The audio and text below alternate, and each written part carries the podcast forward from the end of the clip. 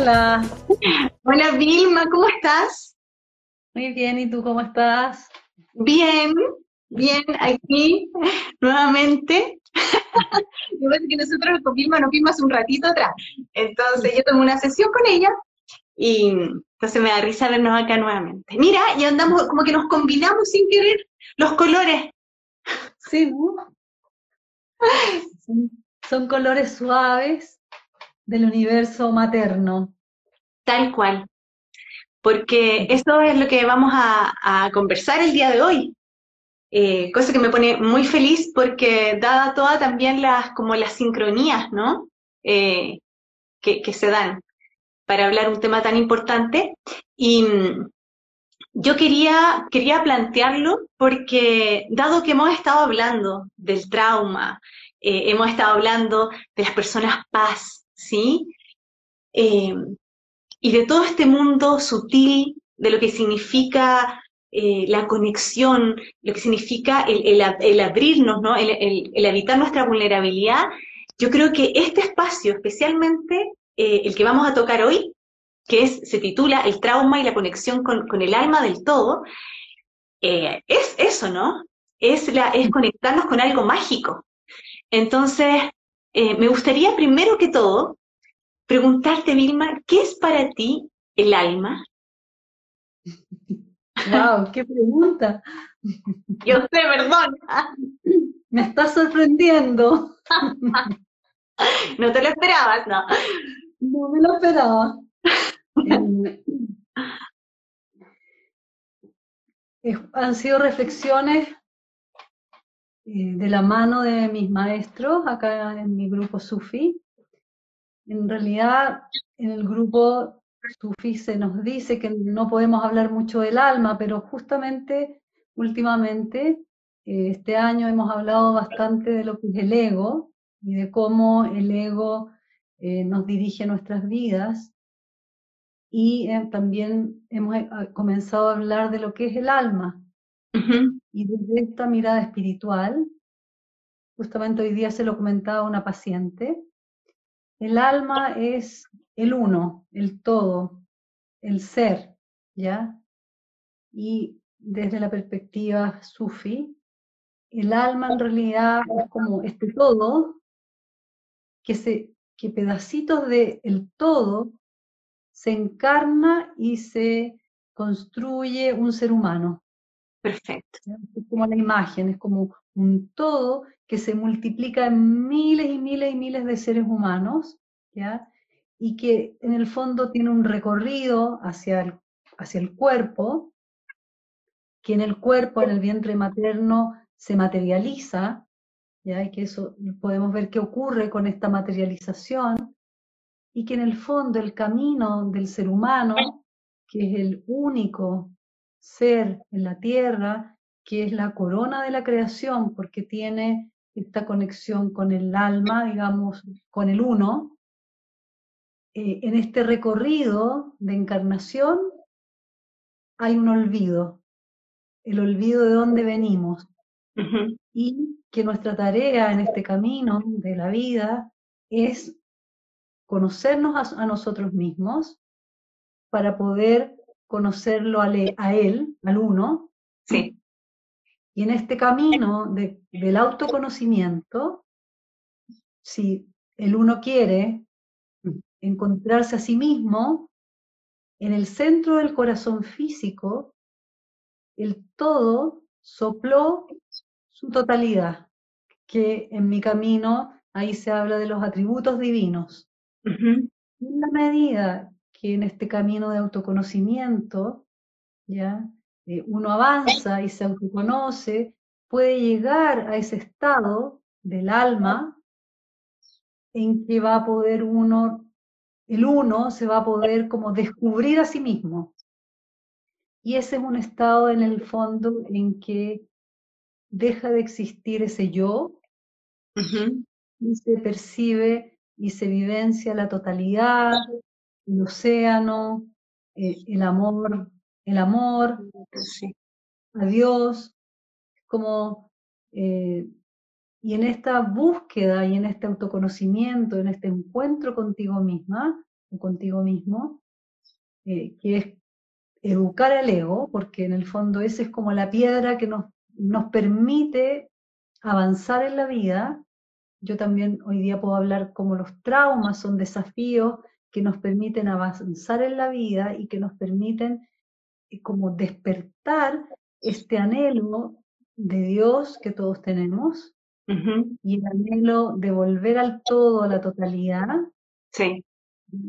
Y en esta vuelta a la totalidad hay personas aquí en la tierra que pueden lograrlo y que lo han logrado y personas que no, que se, quedan como enraizadas en la tierra, no pueden desapegarse. Y cuando llega la fecha de vencimiento de, este, de, esta, de esta vida, de esta historia que, que es uno, el alma se sale del cuerpo, vuelve al todo, y lo que se desarma o lo que queda es tierra, polvo. Sí. Y en este polvo que se desarma también fenece el ego. Tal cual. Y entonces yo la otra vez tenía una conversación con mi ego, ¿no? Y estábamos frente a la playa y mi ego muy así, como es el ego, ¿no? Que es arrogante, que cree que se la sabe toda, que es orgulloso, que es envidioso, tiene toda la sombra, en toda la sombra del ser humano es el ego. Estaba así como puesto en mi hombro y yo lo miraba y yo le decía, pucha, mira qué lindo el paisaje, qué lindo el mar. Y él me miraba así como, como desde la arrogancia, ¿no? Decir, ay. Y yo le decía, pero mira, ¿te puedo decir algo? Y entonces mi ego me dijo, ya, dime. Y yo le dije, mira, está muy bien que tú seas tú, no tengo problema, pero lo único que te puedo decir es que tú tienes fecha de vencimiento. En cambio, el alma es eterna. Un silencio como el que está viendo ahora entre nosotras. El ego, así todo esto, esta cosa grande, se achicó, se achicó, se achicó, se achicó. Nos miramos a los ojos y yo le dije, mira, esta es una verdad y que en esta verdad lo que nos puede ayudar a ti y a mí es que nos pongamos de acuerdo. ¿Ya? Y tú permitas que en este ponernos de acuerdo entremos en la tarea que nos toca hacer, que es conocernos a nosotros mismas, autocuidarnos, ¿ya? Y permitir, tú permitirme y permitirte educarte. Entonces me miró así con ojos gigantes, ¿qué es eso de educarme? A mí, claro, ¿cómo se te ocurre? Y entonces yo le dije, bueno, por ejemplo, cuando tengas celos, yo te voy a decir, ah, hola señor celos, ¿cómo te va? ¿Ya? Pero voy a saludarte nomás, voy a, a, verte, pero no te voy a alimentar. ¿Ya? O cuando aparezca tu envidiosa, voy a mirarte, decir, a ver, Incluso te voy a decir, préstame los anteojos para mirar qué es lo que estás envidiando allá afuera. Entonces yo voy a mirar lo que tú estás envidiando afuera, me voy a sacar los anteojos, te los voy a devolver y yo te voy a decir, mm, tú sabes toda la riqueza que hay en el corazón como para que estés mirando la riqueza de los otros. Y así tuvimos esta conversación con el ego, que después nos volvimos de la mano por estas calles de las tierras de Tunquén, y en que percibí dentro de mí que el ego estaba mucho más calmo. Uno porque sabe, yo lo quiero mucho, que sé que solo a través de él voy a lograr el autoconocimiento, que no hay otro camino que seguir con esta ropa del ego que está en el cuerpo. Y si yo me comprometí con él para que lo pasara mejor y lo pasáramos mejor en lo que nos queda de tiempo acá juntos, era cuidar el cuerpo. Cuidar el cuerpo, cuidar en el fondo su casa. Sí. Y no es fácil porque el ego, que eso es, algo, es otra conversación que tuve con él, yo le dije, tú eres muy ridículo. Tú vas y te entusiasmas con algo y corres y te esfuerzas y vas y vas y vas, no mides tu energía y terminas exhausto, hecho pedazo, y al final lo entretenido no lo disfrutas. Entonces, ahí de nuevo entré en conversaciones con él y dije, ¿qué te parece? Que me encanta que seas entusiasta y que quieras plantar rosas en el jardín, pero vamos despacio. Y en vez de 100 rosas que plantemos, plantemos 5. Démonos pausa para poder disfrutar de la tierra, del paisaje. Ahora, eso no es fácil porque todos tenemos un ego que quiere cabalgar rápido, tomarlo todo, y en realidad eh, nos vamos perdiendo el presente, el momento, y lo otro que he percibido de mí misma es que en el ocio, en la quietud, es donde el corazón, donde está lo divino, nos manda mensaje y nos envía inspiraciones. Pero en el traqueteo y en la, en la hiperexigencia y en el aceleramiento, como que el ser que está ahí en nuestro corazón no se puede manifestar. Entonces, en los momentos de silencio, en los momentos de caminar, en los momentos de percibir los árboles, o me comentabas que abrazaban los árboles, como que en la medida en que vamos como caminando más lento, a mí me ha pasado acá en la casa, con la pandemia, que al estar más aquí, me he, ido haciendo amiga de las plantas, le hablo a mi gato, eh, estoy como, agradezco mi escritorio, que como que uno no ve las cosas y yo digo, todo eres tú, todo es lo divino. Yo digo, ¿cómo? Mm, gracias Cortina porque eres la que tapa, o le digo a la luz, gracias luz porque eres la que me ilumina, y estoy como súper acompañada. Anoche yo decía, estoy rayando, pero, pero es verdad, todo está ahí. Y lo que le decía ayer a mis alumnas, que en realidad Dios es todo, ¿ya? Y en, en mi camino, en el camino espiritual que yo estoy, que se habla, hay oraciones en árabe, y la, el rezo que constantemente deberíamos decir es Laila Ilaha y es que no hay más Dios que Dios. Qué lindo. Lindo. Y otra cosa que también me acompaña en mi camino es cuando yo necesito ayuda o estoy complicada, le digo, le digo a Dios, le digo, por favor, protégeme de ti en ti. Porque lo eres todo. Tal cual. Entonces el alma es todo, estamos dormidos, sí, estamos todos dormidos, ya, porque si no estuviéramos dormidos, veríamos como todo lo que se mueve, todo lo que nos ocurre, todos los desafíos, todos los traumas, la base de ese movimiento es amor.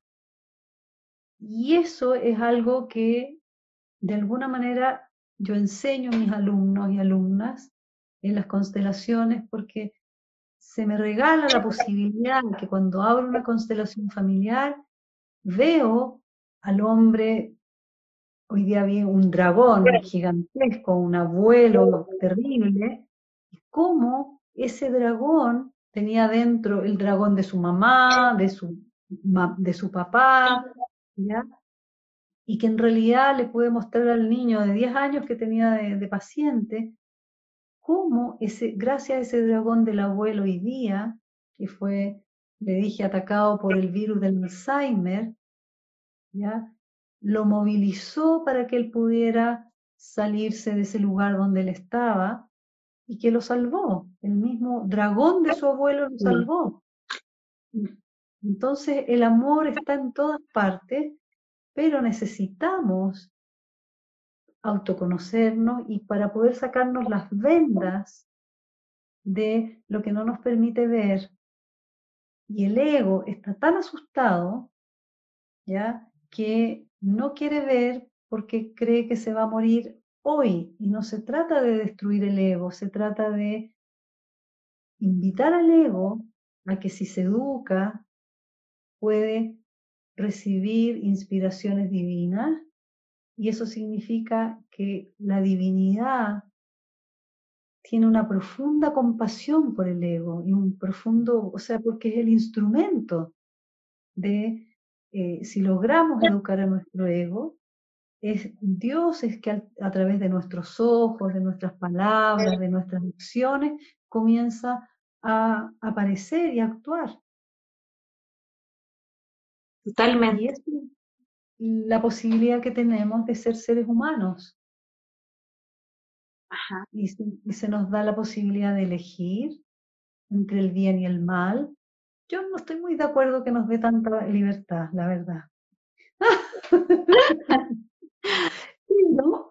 Porque sufro viendo la gente que elige o es tomada por el mal, a veces ni siquiera elige, pero sufro por los traumas que no han podido como sobrepasar y que sobrepasó, pero también veo que muchas personas las envuelve el mal y, y se quedan ahí sin fuerza. Entonces ahí el trabajo, la importancia del trabajo del trauma, porque el trauma te congela y de verdad no puedes elegir.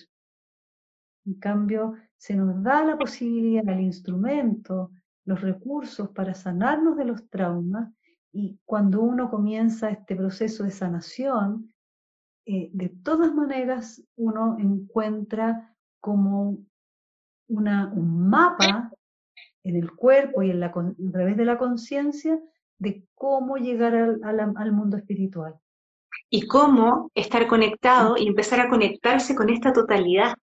Entonces, cuando entras en ese espacio, te das cuenta que ese trauma ya no lo ves tan desde el dolor, no te lo sufres, ¿no? sino que lo ves como un aprendizaje, porque te, das cuenta que es parte de esta totalidad y tú eres la totalidad también. Y eso yo creo que es, es muy hermoso cuando uno logra, eh, porque siempre lo preguntan aquí, yo que trabajo también con el trauma a través de la herida quironiana, cómo, cómo, cómo superarlo, cómo eh, eh, trascenderlo. Yo siempre he dicho que más que trascenderlo es transformarlo, pero ante todo es como habitar el trauma. Y cuando uno lo habita, es lo que yo siempre digo, siento que a nivel astrológico, esta herida quironiana se te abre el corazón y, y nace un amor profundo porque te conectas con esto, ¿no? Con el alma del todo, que le digo yo, que es el alma, con tu alma, y dices, esto es parte de mi camino, de mi aprendizaje, para mi propia evolución y para ser hoy alguien mucho más completo en esta vida. Y desde ahí entregar incluso mi servicio. Entonces, Vilma, yo te empecé con esta pregunta que fue, fue tremenda, ¿sí? ¿qué es el alma? Porque sabes tú que yo, si yo me, cuando yo me la hago a mí misma, yo, yo no sé describirla bien del todo. Es una sensación más que nada. Es una sensación de completud, es una sensación de estar conectada a algo más grande. Y esto está muy relacionado con la fe, con la confianza, con la apertura, ¿no? Porque a lo mejor puede ser que hayan personas que eh, no tengan esta confianza, que no, no tengan estas creencias o que no crean en algo mayor y lógicamente no van a entender este lenguaje ni el lenguaje de, de por qué me pasan las van a entrar en el por qué me pasan las cosas, eh, esto es casi que tipo, esto es karma, etcétera, cuando no nos damos cuenta que en el fondo es el alma misma manifestándose para que tú te encuentres con un amor mucho más grande y profundo por ti misma, ¿no? Y por ti mismo. O sea, es una experiencia, esto del encuentro con la totalidad es una experiencia que todos los seres humanos hemos tenido y la experiencia de la totalidad encarnada es cuando estamos en el vientre materno.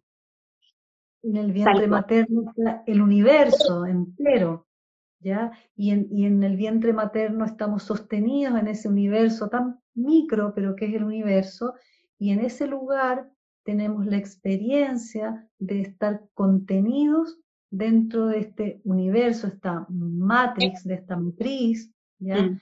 que es amor. O sea, lo que nos mantiene adentro de esta matriz es el amor, es, la, es el alma que está latiendo ahí en el vientre materno, pero para poder entrar a la vida esta vida dura, difícil, corporal, necesitamos movimientos, desafíos, ¿ya? Tal cual. ¿Cómo se, desarrollan estos desafíos? Eh, yo el otro día comentaba que en, en un pueblo africano, unas africanas, y se hizo una investigación en que a los niños los tenían así como al lado, a los guaguas, y hacían todas las cosas las africanas mientras sus bebés estaban ahí. Y cuando lloraba el bebé, lo tomaban y lo calmaban un ratito, y después de nuevo lo volvían y ellas subían, bajaban, qué sé hacían sus cosas. Pero muy apegado. Y lo que se descubrió en esta, o los resultados de esta investigación, es que los niños tratados así, versus los niños tratados así como todo el rato acá, con estas, estas ahora canguros que andan las chicas jóvenes y todo, así como el vínculo y el, apego y todo eso, los niños que vivieron estos cambios de su mamá, de estar en movimiento, de sentir esto difícil y, recuperarse cuando la mamá lo calmaba, su desarrollo, el desarrollo del sistema nervioso que tiene que ver con las neuronas, se mielinizaban mucho más, que es por donde va la energía eléctrica, y en el fondo eran niños mucho más resilientes que los niños hipercuidados sin desafíos. Totalmente, Vilma. Y eso, y eso está relacionado con lo que yo te, perdón, lo que yo decía un poquito antes, esto de, de, de, de saber que cuando nos damos cuenta que estos traumas están aquí para hacernos esto mismo, ¿no? Hacernos ser más conectarnos con la resiliencia, con el amor, con la experiencia de incluso esta, este, este, este eh, lo que yo siempre de repente lo digo un poco más bruta, ¿no? Este, el, el superarnos en la vida. Yo siempre digo que si no tuviésemos ciertas heridas o ciertos traumas, diríamos, para, o sea, ¿cuál, ¿cuál sería, no sé si la gracia, no sé cómo explicarlo, pero cuál sería el sentido, ¿sí? De habitar esta tierra. Seríamos simplemente como eh, no sé, seres... ¿Cómo? Ángeles. Ángeles. Tal cual. No seríamos ángeles y no tendríamos la experiencia de el disfrute que nos da, sobre todo a las personas paz, el disfrute de, la, de la existencia. O sea, esta existencia es un regalo. Y la existencia también es, es habitar las polaridades, que eso es súper importante. Y eso es lo que nos hace que sepamos distinguir cuando estamos en un momento de disfrute máximo y cuando también estamos en un momento de desafío. No llamémoslo eh, estar en la lucha, un desafío que te está planteando la vida. Y bueno, yo quería, tú sabes que este live... ¿Puedo agregar un poquito ahí? ¿Sí? Esto que tú dices de los desafíos, yo ya estoy escuchando algunas personas que están viéndonos que dicen, sí, ya los desafíos, pero oye, a mí me ocurrió que me violaron, a mí mi padre me golpeaba. No me hablen de desafíos, me hablen, yo viví dolor, mucho dolor, y yo les diría, sí, es cierto. Y desde la fe, desde la fe que yo vivo y experimento, también podría decirles que eso sí fue un desafío muy doloroso, ¿ya? Pero lo que significó eso desde mi cosmovisión, desde la divinidad, es que si viviste ese desafío y eso, ese dolor, es porque tienes las capacidades para poder superarlo. O sea, la misericordia divina nunca va a probar o va a dar desafíos en que tú no tengas las capacidades.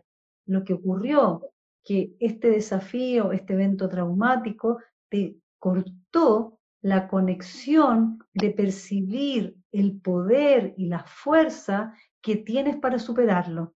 Tal cual. Y ahí es donde entramos los terapeutas y los sanadores a recordarte que tienes los recursos, que tienes el poder para poder surcir esa herida. Pero el ego, que se cree y se congela, dice, no, no, no, no, no, no, porque lo que a mí me pasó, yo soy una mujer violada, yo fui una mujer golpeada, y el ego toma todo el ser y hace que el ser se identifique con esa experiencia. Tal cual. A diferencia de una persona que puede tener la conexión, que lo que le pasó fue muy difícil, pero wow, sobrevivió, y percibe que tiene poder y se reconecta, esa persona dice, yo tuve una experiencia de abuso, yo tuve una experiencia de maltrato, yo tuve una experiencia con mis padres en la pobreza, pero yo no soy eso. No se identifica con esa experiencia difícil. Totalmente. más grande que eso. Totalmente, y eso es tan importante, Vilma, porque yo creo que ahí está la clave bueno, esa es la resiliencia y ahí está la clave de transformar, como yo siempre digo, lo voy a seguir repitiendo, el dolor en arte. Porque de verdad es eso, tú transformas eso. O sea, desde, desde, desde ti, desde mí, ¿no? En, experiencia viva, eh, uno cuenta su experiencia para ser guía, para decirte, oye, a mí me pasó esto. Si ya hace un poquito, hace unos días atrás hice un post así, contando un poquito, pero contando también pero salí adelante, pero logré transformarme, logré transformar ese dolor. Y ojo, y por eso hoy también me siento lo suficientemente fuerte para poder transmitirte esto y para poder decirte que sí, es posible esta transformación. Ahora, eh, ahora, en eso que tú dices, yo también haría una distinción, porque estoy escuchando que dicen, ok, pero yo cómo me supero y cómo distingo al ego cuando está el ego ahí, eh, eh, yo, lo, yo lo llamo como adicto a cierta emoción reina negativa, ¿cómo lo hago? ¿Cómo lo diferencio? Porque, claro, dicen tú, Vilma, hablas de tu ego como que está ahí en la playa, te mira, en la locura, pero sí, ¿cómo se identifica cuando uno está en el ego y cuando uno está en el ser? Perfecto. Hay un evento difícil, se siente un dolor profundo, un impacto, y ese dolor tiene un tiempo de inicio y de término. Y se llama dolor. Lo que sigue a lo largo, lo largo, lo llamamos sufrimiento. Y quien alimenta ese sufrimiento es el ego porque te murmura, ay, qué difícil lo que te pasó, mira lo que te hizo esa persona, hoy me abandonó, igual que mi mamá, y entonces ahí voy a hacer una pequeña salvedad, muchas terapias psicológicas, ¿ya? Alimentan el ego y no ayudan a la sanación. Totalmente. Y hay terapeutas que, bueno, es así, que viven de esto y de que de alguna manera las terapias sean largas, largas, largas, como acompañando al ego, y está muy bien. Pero hoy día los tiempos han cambiado, estamos muy rápidos en la conciencia. Ajá. hay una conciencia muy, muy rápida, muy despierta, y no necesitamos terapias largas, sino que necesitamos ayudas, ya, ojalá desde lo corporal, para poder avanzar y como aprender a, tener al ego como un aliado, no como un enemigo. Totalmente. Y concuerdo directamente contigo, que en el fondo a veces yo digo, me entenderán las personas, porque yo te juro, cuando de repente leo una carta natal, me pasa eso. Yo les digo, mira, estos son los caminos, estas son las terapias, y son específicas, y son muy claras, y son, y están relacionadas con el cuerpo, están relacionadas con la introspección, con el autoconocimiento, pero el camino es mucho más corto del que tú te imaginas. Lo que pasa es que, claro, estamos acostumbrados, como tú decías, a esto de querer estar alimentando al ego para un poco alimentar la herida. Y, la verdad, ya, ya, ya es tiempo de transformarla, no, no, alimentarla. ¿va? Entonces, eh, yo quería, porque hoy día yo hablaba del trauma y la conexión con el alma del todo, y yo quería tocar un punto en específico contigo, que yo encuentro que es súper interesante y que es fundamental y que a lo mejor nos va a abrir un espacio también eh, mucho más grande porque piensa que todas y todos venimos de un vientre, de una madre, todos y todas somos almas que encarnamos, ¿sí? En esta madre, primero llegamos acá, ¿sí? nos comenzamos a, nos comenzamos a gestar, para luego eh, ella nos dio luz acá en el mundo. Pero en el momento en que el alma encarna se posa, yo siempre digo esta palabra, sé que suena a lo mejor un poco absurdo, pero se posa en el vientre de mamá, lo que pasa en ese, en ese momento, lo que, lo que ocurre y lo que está ocurriendo con mamá, con su entorno, con lo que ella está sintiendo, el bebé lo siente profundamente. Esa alma está, que, está, que está aquí creciendo, ¿sí? Que ya está, es, grande, ¿no? Pero está aquí creciendo el cuerpo físico, ¿no? Está conectada con, la, con el alma de la madre, con el alma del todo e incluso con el alma del todo lo que nos rodea. Entonces, aquí yo siento que es, eh, es donde muchas veces se producen los traumas que, que los seres humanos no logramos comprender conscientemente. Porque como están y vienen desde el vientre materno, donde el alma todavía, este bebé, se siente conectado al alma del todo, se siente conectado al alma de la madre, al cuerpo de la madre, no tiene distinción de un ser individuo, de un ser individual, probablemente absorbe todo lo que está pasando y luego no sabe ni siquiera cómo explicarlo después que nace, ¿no? Y se produce un trauma que, es súper fuerte, porque a nivel astrológico eso es casa 12, ¿no? Em, y, a nivel de herida, especialmente cuando uno tiene Quirón en casa 12, la sensación constante del ser humano cuando ya crece el adulto es decir, lo único que quiero es volver a la fuente, porque no me siento ni merecedor de estar en esta tierra porque probablemente todo lo que esa, ese, ese, ese ser, esa alma sintió en el vientre de mamá fue tan grande, fue tan intenso, que eh, dice, la verdad, prefiero no habitar esta tierra.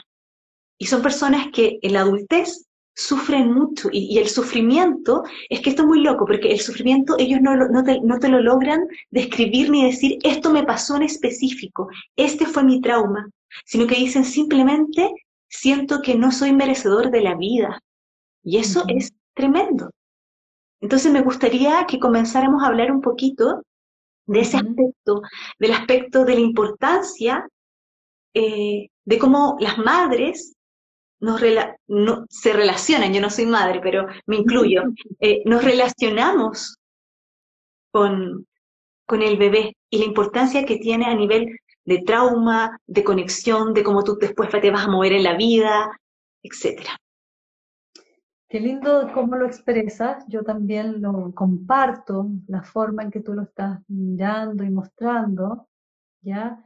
Haría algunas distinciones. Ya. Primero que nada, eh, yo a, mis pacientes o a mis alumnos les enseño que eh, recibimos, voy a hacer acá porque así es más gráfico, recibimos la vida ya así.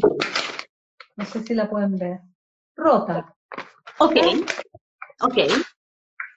Mamá y papá nos pasaron la vida así. Ok. Si nos hubiesen pasado la vida así, seríamos ángeles. Tal cual, lo que hablábamos antes, sí.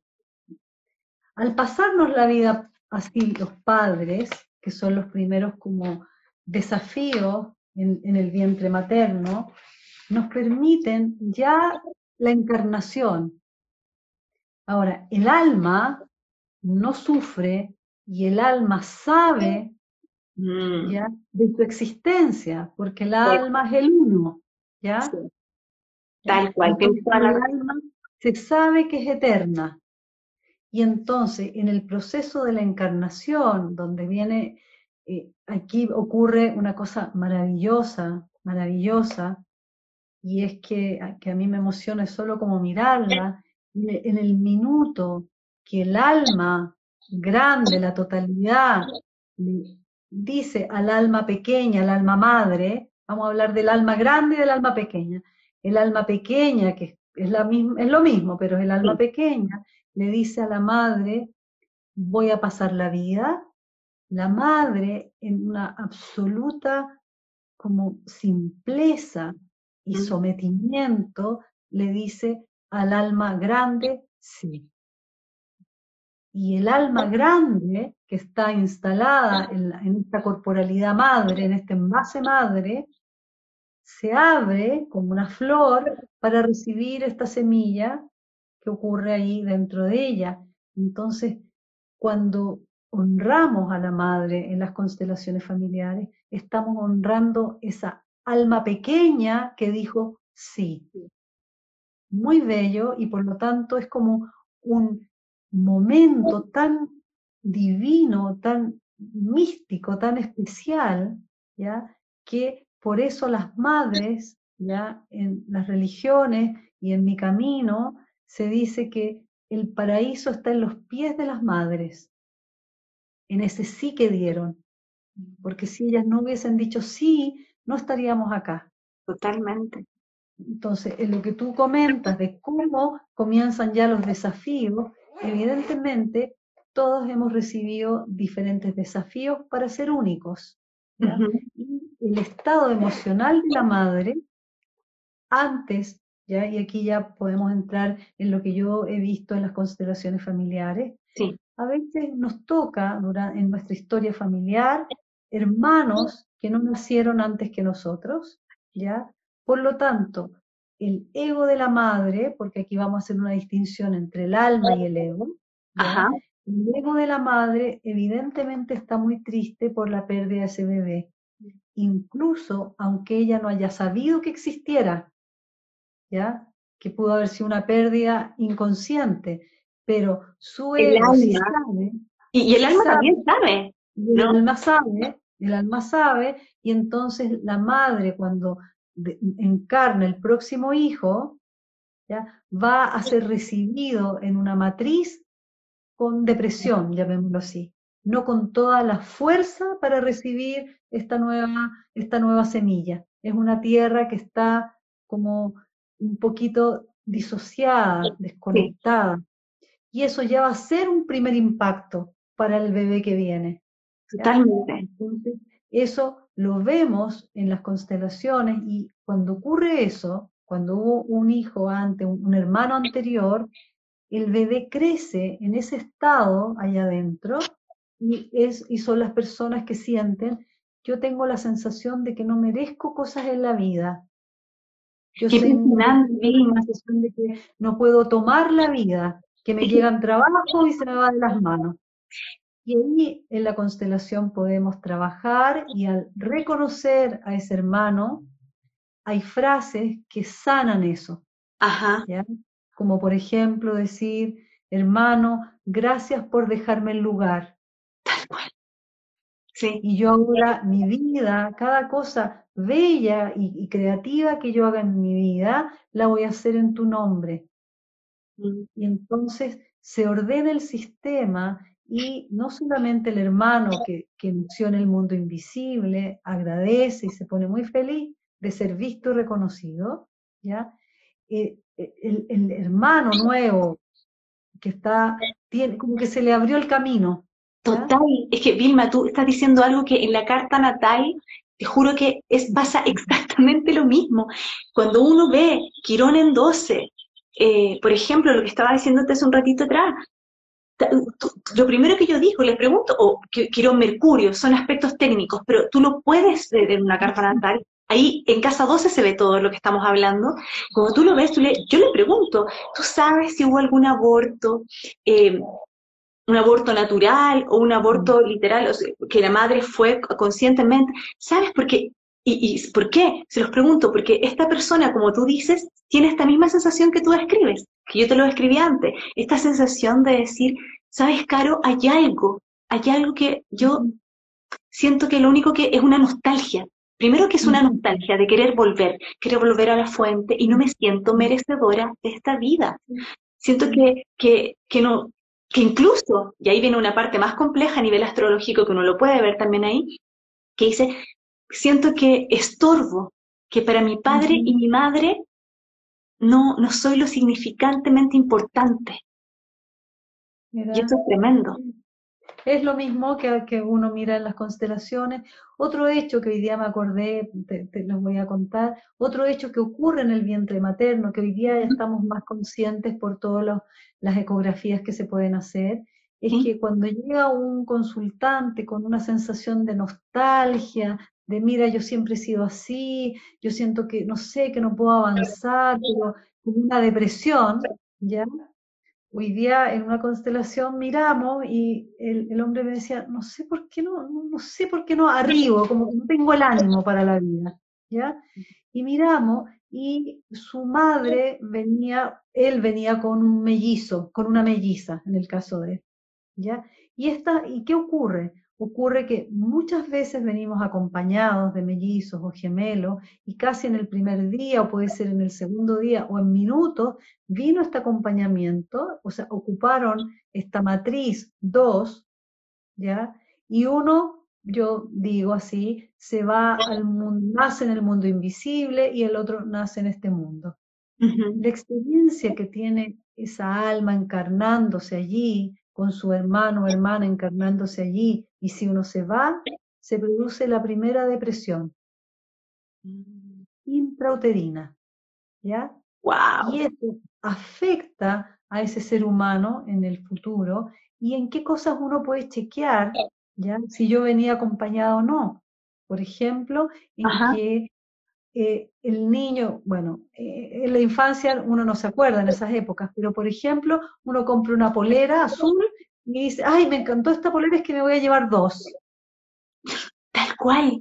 Son esos pequeños detalles, wow. Detalles, ¿ya? En que está siempre presente ese hermano o hermana. O, por ejemplo, en el caso de este paciente que vi hoy día, yo le dije, mira, tu relación con tu pareja actual, ¿ya? Es una relación de mellizas con tu melliza. Porque él me decía, mira, nosotros podemos pasar todo el día juntos, hablando todo el día, no paramos, somos súper amigos, no nos, nunca nos separamos, tenemos acuerdos. Yo le dije, ese es tu vínculo con tu melliza. Y en las constelaciones es tan lindo, porque yo dije, mira, esto vamos a probarlo, es una hipótesis. Y cuando él se colocó en su lugar y yo me coloqué en, en su lugar de la melliza que se fue, ¿Ya? Que, dejó ese lugar, él me dijo, quería, querida hermana, querida hermana melliza, y se ha puesto a llorar, y me dijo, yo no sé, pero lloro y lloro, y yo le dije, bueno, ese, esa es la señal de que esto ocurrió cuando tú eras nada dentro del vientre de tu mamá, y hoy día la puedes reconocer y puedes reconocer tu depresión, y lo más probable es que la vida te cambie, y, me dijo, ahora le empezaron a caer fichas, me dijo, con razón, me dijo, yo cuando niño me sentía muy solo, pero cuando crecí, yo siempre me sentí acompañado. La hermana melliza le habló y le dijo, yo te he acompañado, no solamente te he acompañado, yo he sido como tu ángel de la guarda. Porque te he ayudado para cuando has, manejas con trago, cuando no sé qué, empezó a decir cosas que él abría así un ojo y decía, sí, sí, yo, es cierto, yo esa vez casi me pude, pude accidentar, esa otra vez no sé qué. Bueno, eso también ocurre intrauterinamente, ¿ya? que son traumas que se viven y que queda como una evidencia muy concreta emocional. Totalmente, claro. puede sanar. ¿Qué otras cosas ocurren en el vientre de la madre? La madre muchas veces es posible que tenga que estar, por ejemplo, para no tener pérdidas, acostada durante todo el embarazo o algunos meses. ¿ya? El, sistema nervioso es un, y el bebé es un reptil, literal, es una, es una lagartija, ¿ya? En, que se, en que se construye en el vientre materno el sistema nervioso autónomo, que es lo que nos permite estar vivos. ¿ya? Ese sistema nervioso, si la madre no tiene movimientos así, porque el bebé vive como si estuviera cabalgando. Y además el caminar, ¿sí? Exactamente. Y si se mantiene así, ese sistema nervioso no se desarrolla ni madura como debería. ¡Wow! Por lo tanto, nos encontramos con personas que son como así. Porque les no están en la tierra. Exactamente, no están en la tierra. Y al tiro estoy escuchando, bueno, ¿y qué hago con eso? A mí me pasó eso. pelota de pilates. Cómprense una pelota de pilates. ¿Te sientas en este movimiento? Exactamente. Y eso ayuda, en términos de memoria intrauterina, ayuda a rearmar esa experiencia traumática y transformarlas hoy día en el presente. Qué lindo, ¿no? Hermoso, y además que, es que, es que esto es lo bonito, Vilma. Y, esto es lo que, a lo que... ¡Vilma! perfecto. Mira lo que pasó. Esto también ocurre en el vientre materno, que son las pérdidas, que son los partos que se adelantan, ¿ya? O que hay temas en, el, en problemas en el parto. Eso también influye mucho en el sistema nervioso del ser que está encarnándose, ¿ya? Y son los partos difíciles. Perfecto, pero yo tengo una pregunta. ¿Tú te diste cuenta que nos caímos, no es cierto? Sí. Ah, ya. Porque quiero decir, sí, quiero decirte que lo, lo cerré y lo dejé arriba. Así que está esa parte arriba y lo que estamos haciendo ahora es que no tenemos más tiempo aún, si queremos expandirnos más, porque se alarga nuestro tiempo de conversación. No te voy a quitar. 40 semanas, ¿viste? Se nos alargó el parto, el embarazo. Tal cual, podemos encarnar en este live. Ya, aquí estamos. Entonces, Filma, yo, yo me quedé totalmente congelada y ¿saben que yo me quedé en qué parte? En la pelotita, en que estábamos, que mm. en esa parte me quedé yo. Entonces, nos quedamos en que esto de la pelotita nos ayuda a recuperar esa memoria, o sea, le va a generar una nueva memoria al sistema nervioso que está en el inconsciente y vas a poder recuperar esa plasticidad y esa maduración. Te va a ayudar esa maduración. ¿ya? Y también al hacer ese movimiento se descarga energía de trauma. ¿Ya? Recordándoles que la energía de trauma es lo que es la desregulación del sistema nervioso, no es el evento traumático. O sea, lo que tenemos de trauma en nuestro cuerpo hoy día, en la actualidad, en este presente, la podemos sanar con ejercicios y con esto de la pelotita va a generar descargas. Y esas descargas están conectadas con esa situación que mamá tuvo que tener por nosotros, ¿ya? Y mm, en realidad las madres dan la vida por nosotros. no, yo no recuerdo cuando yo tuve cuatro embarazos, tres vivos y dos en el mundo invisible ahora, y de lo que yo me acuerdo es que yo era como puro vientre, no, no, no, o sea, si trabajaba era porque Dios es grande, pero de verdad mi cuerpo era como, estaba habitada por un ser, no, no tenía como vida propia, era todo era como totalmente entregada al servicio de esta nueva vida que venía, ¿ya? Y, y de verdad es un servicio de amor muy profundo, ¿ya? Que es, como el alma se apodera, en la totalidad se apodera de esta alma pequeña que es la madre, y la madre de verdad lo da todo, lo da todo. Y en el parto lo que ocurre es que, por ejemplo, si hay cesárea, ya el bebé debería viene para nacer así, para descargar y hacer movimientos de reptil y nacer así por el parto, pero si nace así, ya ese es su primer trauma. Ya eso es trauma porque no descargó, no pudo usar la energía para salir y quedó así. Y por eso las personas que salen por cesárea también tienen una cosa como de disociación, como que les cuesta los límites, que les cuesta como la, el tú y yo, como diferenciarse, o sea, ahí se ven síntomas ¿ya? Y, y consecuencias del haber nacido por cesárea, que ese es otro movimiento que ocurre en relación a la madre. ¿ya? La cesárea en Somatic Experiencing se trabaja con una técnica bien concreta que se hace en una sesión y que genera un cambio, caro, así increíble de maduración. Yo, varias personas y, bebés también han hecho esta, esta técnica en la consulta y es como que, como que se despiertan, es como que se descongelan, literalmente. Tal cual. Perfecto, Vilma. Y yo quiero hacer una... Lo otro son los partos difíciles, ¿ya? En que si la madre tiene hemorragia o estuvo a punto de morir, en el fondo el alma de la madre estuvo disociándose, estuvo a punto de irse y volvió porque no era su momento de partida el bebé sigue a la madre a la muerte. ¡Wow! Y, puede ahí que pase una especie de de sentirme en la, porque hoy día justamente leía una carta así, de sentir como que tengo, que soy fiel, que necesito ser fiel a mi madre en todo aspecto e incluso cuando ya nacimos, digamos, el bebé nace, estamos en esta vida y la madre fallece siendo adultos, como que el hijo adulto ya también siente esa como conexión de querer seguirla en el camino. Sí, ahí ese hijo está en una lealtad profunda con la mamá, en amor ciego, diciéndole, mamá, yo te sigo, ya, yo voy contigo, ya. Y eso tiene que ver muchas veces con el parto, por eso hay que preguntar qué, qué pasó en el parto y lo que se hace en el trabajo de constelaciones, que no es otra cosa que ritos.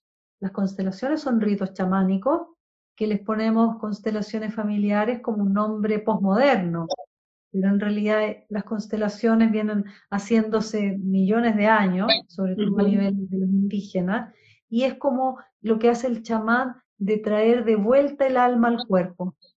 Tal cual. Es muy bonito ese trabajo. Yo hoy día también hice un trabajo así, en que puse a una chica que nació y que la operaron a los cuatro meses, que eso es otra cosa que ocurre, y su alma se fue. Entonces una chica con inmunología muy baja, muy poca fuerza para la vida, y representamos su yo y su alma, y fue un encuentro precioso en que uno puede percibir cómo esta persona que está mirando su alma, que está pálida, que en el fondo está congelada, cuando entra el alma al cuerpo, le aparecen los colores, el brillo en los ojos, y es, o sea, me dicen a mí, me siento viva. Es que, y, y, sabes tú que es tan, porque uno, yo que trabajo con el cuerpo, yo a veces veo a las personas así, y luego lo mm. veo en la carta nada, lo veo físicamente. Esta sensación de no estar viva, de, estar, y, literal, ¿no? Pálida, con una, como que estoy pero no estoy. Y cuando tú vas a la carta y ves su casa 12, como tú, que, es lo que yo, a lo que yo lo, lo, lo vinculo, ¿no? Ves la herida lunar, quironiana, eh, solar, ahí viva. Y tú le dices, y cuando tú comienzas a hacer que esta persona, por ejemplo, vaya a experiencia somática, constele, yo la gente que hace conmigo cartas sabe que yo todas las mando contigo, pero que vayan a constelar, que vayan a hacer experiencia somática, que vayan a hacer bioenergética para liberar también traumas y carga, tú ves después el proceso y ves cómo esas personas luego empiezan literalmente a recobrar el alma en el cuerpo. Y tienen otra, es otro rostro, es otro rostro impresionante, Vilma. Yo, yo, yo eso, y, es que esto es, lo, esto es lo lindo, saber que tenemos estas herramientas, lo que insisto, que son más fáciles de lo que pensamos, porque hay que accionarlas aquí, en esto, y con, y con lo que estamos hablando antes, ¿no? Oye, estoy media trabada. Eh, no alimentando tanto al ego en el, en el sufrimiento, sino que alimentando al alma, recordándole al alma, diciéndole, oye, tienes la fortaleza, esta experiencia fue fuerte, pero tu alma, tu alma es el aprendizaje y tú misma la tienes para sostener aquí. Yo te quiero hacer una pregunta eh, particular, ¿ya? Voy a aprovechar. ¿Qué pasa, por ejemplo, con las personas que hemos tenido abortos? ¿Qué pasa en este vientre? ¿Qué pasa eh, si es que después va a llegar, o sea, ya sabemos, pero, eh, por, ejemplo, ¿qué pasa con los, con los abortos donde después eh, ¿qué pasa en ese útero? Aunque tengan o no tengan hijos, por ejemplo, yo no sé si voy a tener hijos en un tiempo más, pero sí tuve dos, dos, dos abortos en mi vida, eh, hace, hace un tiempo atrás, hace poquito, eh, y, y, yo digo, ¿qué, ¿qué pasa en este vientre? ¿Qué es lo que, Yo haría distinciones, ¿ya? Uno son los abortos que son una decisión, ¿ya? que ya voluntaria mm. y que fue muy dolorosa tomar esa decisión, ya, pero que era parte de tu destino tomar esa decisión, ¿ya? y que de alguna manera al tomar e, esa decisión, y eso yo lo, así lo miro desde las constelaciones de las que yo hago, en que estuviste al servicio de ese bebé, de esa alma, esa alma pequeña, de su fecha de vencimiento. ¿Ya? Y que si para ti y para ese bebé, la, para ese bebé, la forma de morir, ya la forma de pasar al mundo invisible fue a través de esta forma agresiva y violenta, ¿ya? Pero era parte de su último como encuentro con lo terrenal. Perfecto. Desde, desde la madre, como lo vive el cuerpo de la madre, lo vive como ataque inescapable, como una violencia y una agresión traumática, de como un animal que le desgarra las entrañas. Por lo tanto, para las personas y las mujeres que han vivido abortos, ya, ya sea obligadas o voluntarias, lo primero que yo les diría es, den gracias de que están vivas, mm. porque eso fue un ataque inescapable, ¿ya? En que, por otro lado, estuvieron en servicio de la fecha de vencimiento de ese ser que necesitaba venir como un segundo pasar por este lugar y ellas, las mujeres que decidieron, entre comillas, ese movimiento, se pusieron al servicio de esa pequeña alma para pasar a lo invisible. ¿Ya? Son cosas difíciles que son parte del destino, ¿ya? Y lo que yo he visto en las constelaciones, estos bebés abortados, ¿ya? Eh, mi fórmula de cómo verlos es sumamente distinta a lo que hizo, a lo que enseñó Bergelinger. Bergelinger hacía decirle a las madres que han abortado a sus hijos, decían, eh, yo te asesiné. Que eso yo encontré que era muy fuerte. Demasiado fuerte. Heavy. Y las, o sea, mi, yo creo que Bergelinger no, no sabía de trauma, ¿ya? Y cuando yo aprendí de trauma, yo, dijo, yo dije, nunca más esto yo lo digo, porque esta mujer, que para mi gusto, hoy así lo veo, estuvo al servicio de la fecha de vencimiento de ese ser que encarnó un ratito, ¿ya? No lo asesinó, era parte del destino de ella y de ese ser estar al servicio para que este ser volara al océano, volviera al océano, ¿ya? que ella hizo un servicio a un nivel muy inconsciente desde su alma para que esa alma volviera al origen. Y entonces, ¿qué ocurre? ¿Qué es lo que yo como trabajo eso con las madres? ¿ya?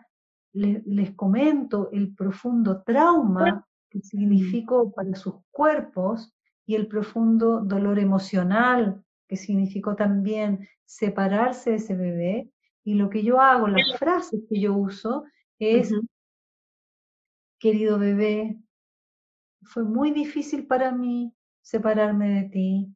Tuve que tomar una decisión muy difícil porque yo no podía, ¿ya? Eh, acompañarte en, esta, en este camino. Y los bebés lo que dicen es increíble. Dicen, mamá, yo soy tu hijo, tu hija, y te doy gracias por permitirme estar tan poquito rato. Yo no necesitaba más. Yo tenía esa fecha de vencimiento y tú estuviste al servicio para que yo naciera en el mundo invisible. ¡Wow! ¡Qué lindo, Precioso, precioso, precioso. Lo que se arma en ese vínculo, en ese, en ese diálogo entre esta mamá, en que ya la culpa no tiene sentido. Totalmente. Hay una reconciliación con además generalmente los abortos se dan mucho más en la adolescencia, claro. más que en la adultez, ¿ya? Y, poder, yo ahí coloco también a, esa adolescente que abortó con esta adulta de hoy, y es como que la adulta le dice, uy, no te había visto, no sabía tu dolor, no sabía lo traumático que fue para ti, y yo que te castigo por la culpa, cómo se te ocurrió hacer eso, y ahí también se genera un encuentro con esa adolescente que vivió cosas tan difíciles y con la adulta del presente. Entonces, sí. En el fondo ahí es donde se mueve el amor y el flujo y el orden. Y, yo te lo preguntaba porque, bueno, yo, yo tuve dos abortos, no, no abortos, no sé cómo, ¿pérdidas? Pérdidas, pérdidas. Yo tuve dos pérdidas, la verdad, esa es la palabra, porque no, yo nunca fui eh, intencionalmente, sino que yo perdí a, a, a dos bebés, ¿no? Em, y por eso te preguntaba. Sí, pues. Por eso. Tal cual. ¿Y tienen nombres? No, uno solamente. Sería muy lindo porque ellos nacen en el mundo invisible. De verdad es un pequeño soplo que pasa por nosotras, ¿ya? Yo tengo dos también en el mundo invisible, que el otro día se me aparecieron, como hemos estado en este tema, se me aparecieron dos, dos luces preciosas, estuve conversando con ellos, tan felices, y, y como que fue tan lindo porque les dije, oh, ¿cómo, ¿cómo, lo hago para recordarlos más seguido? Porque ustedes son mis hijos, tengo cinco hijos, no tengo tres, ¿ya? Y estoy ahí inventando una forma de poner unos, unas fotos con algún, alguna imagen que ya va a llegar porque ellos igual, todos los seres que han pasado por, a través de nosotros, están en el mundo invisible y, nos, y se comunican con nosotros, pero como de lado no nos deja ver, no nos deja ver el mundo invisible. Tienes toda la razón. Yo les invitaría a las mujeres que han tenido pérdida y, o que han tenido que estar al servicio a través de este movimiento tan difícil que es el aborto, ¿ya? traer a esos bebés, hablarles, decirles que no pudieron, que tenían 15 años, 18 años o que eran adultas y que estaban muertas de susto y que de verdad no pudieron acompañarlos hasta el final, a que nacieran acá, y seguro yo les digo que esos bebés le están diciendo, querida mm. mamá, gracias, porque todo lo que me diste fue suficiente para que yo naciera en el mundo invisible. Y ponerles nombre a esos bebés, nombrarlos, eh, comprar una plantita y que esa plantita lo represente, las plantas se ponen muy felices cuando uno coloca ahí como representante. Yo tengo acá en mi, dormitorio dos, dos, plantitas de, la lengua de la suegra y, las dos son rositas y las, las, saludo en las mañanas y cada día están más así, yo digo que increíble el amor, por solo el hecho de que yo las nombre y las mire y les pase cositas, y es el amor divino que se expresa también a través de eso todo es amor y todos los movimientos que consideramos como malos, si uno escarba un poquito y con los ojos compasivos de lo divino, podemos ver como el sentido de por qué ese bebé no vino a este mundo. Y uno estuvo al servicio. Sí, yo, mira, esto fue como un, para mí, porque yo tengo uno, uno yo sí le di nombre, sí le dimos nombre, me acuerdo. Pero hay otro que yo nunca lo he reconocido en el fondo. Sí. Y yo creo que reconocerlo. Lo voy a hacer. Mm. Y ponerlos en, el, en el, corazón, porque además estos seres nos, nos, están esperando cuando nosotros desencarnemos. Van a ser los que en el proceso de la desencarnación nos van a acompañar hasta después para entrar a, la totalidad, pero son ellos que nos van a ir guiando para que no tengamos miedo, porque en el inicio de, la desencarnación igual hay mucho, mucho miedo, mucho, mucho miedo. Otra cosa que afecta en la primera infancia, en los tiempos de los embarazos y de los partos, son los duelos que sufre la mamá. Tal cual, sí. ¿Ya? Y entonces están los duelos en que está embarazada la mamá y muere el papá o su mamá.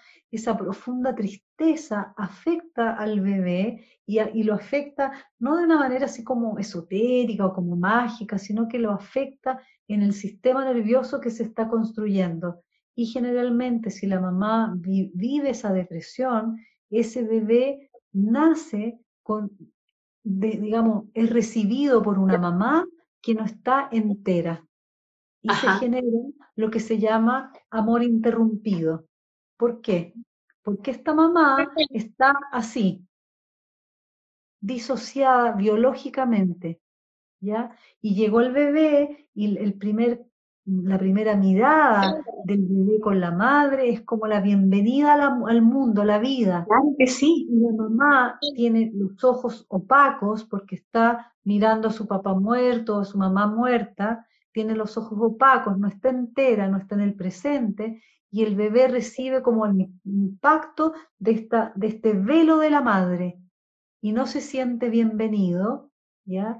Se genera el amor interrumpido con la madre y las consecuencias, digamos, espirituales en el futuro es que esa persona no puede tomar la abundancia de la vida porque no se sintió bendecido ni eh, bienvenido a la vida. Y entonces no ve cómo la vida le está entregando dinero, amor, no ve porque también copia el velo de la madre. No, no puede ver. ¿Ya?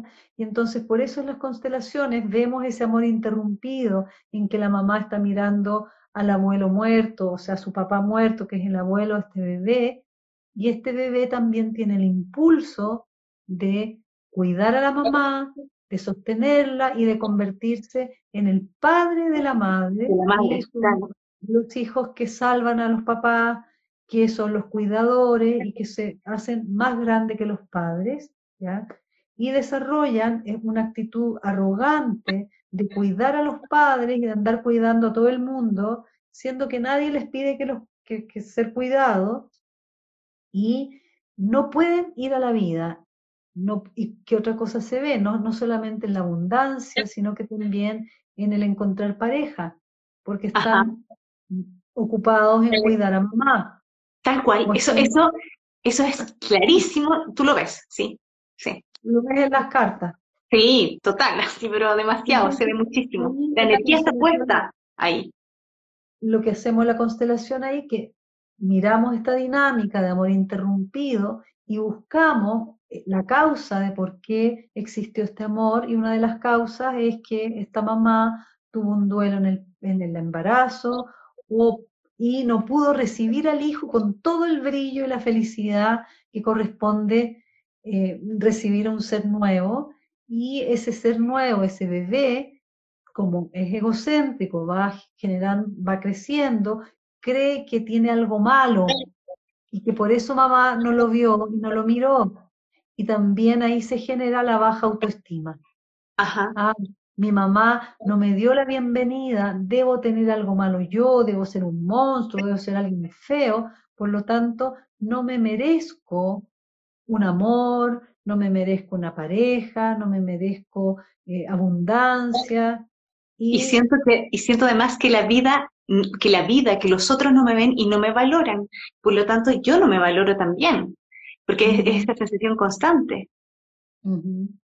Entonces ahí el trabajo que uno hace es que ayuda al niño, a su niño herido, y uno le muestra que en realidad la mamá no pudo.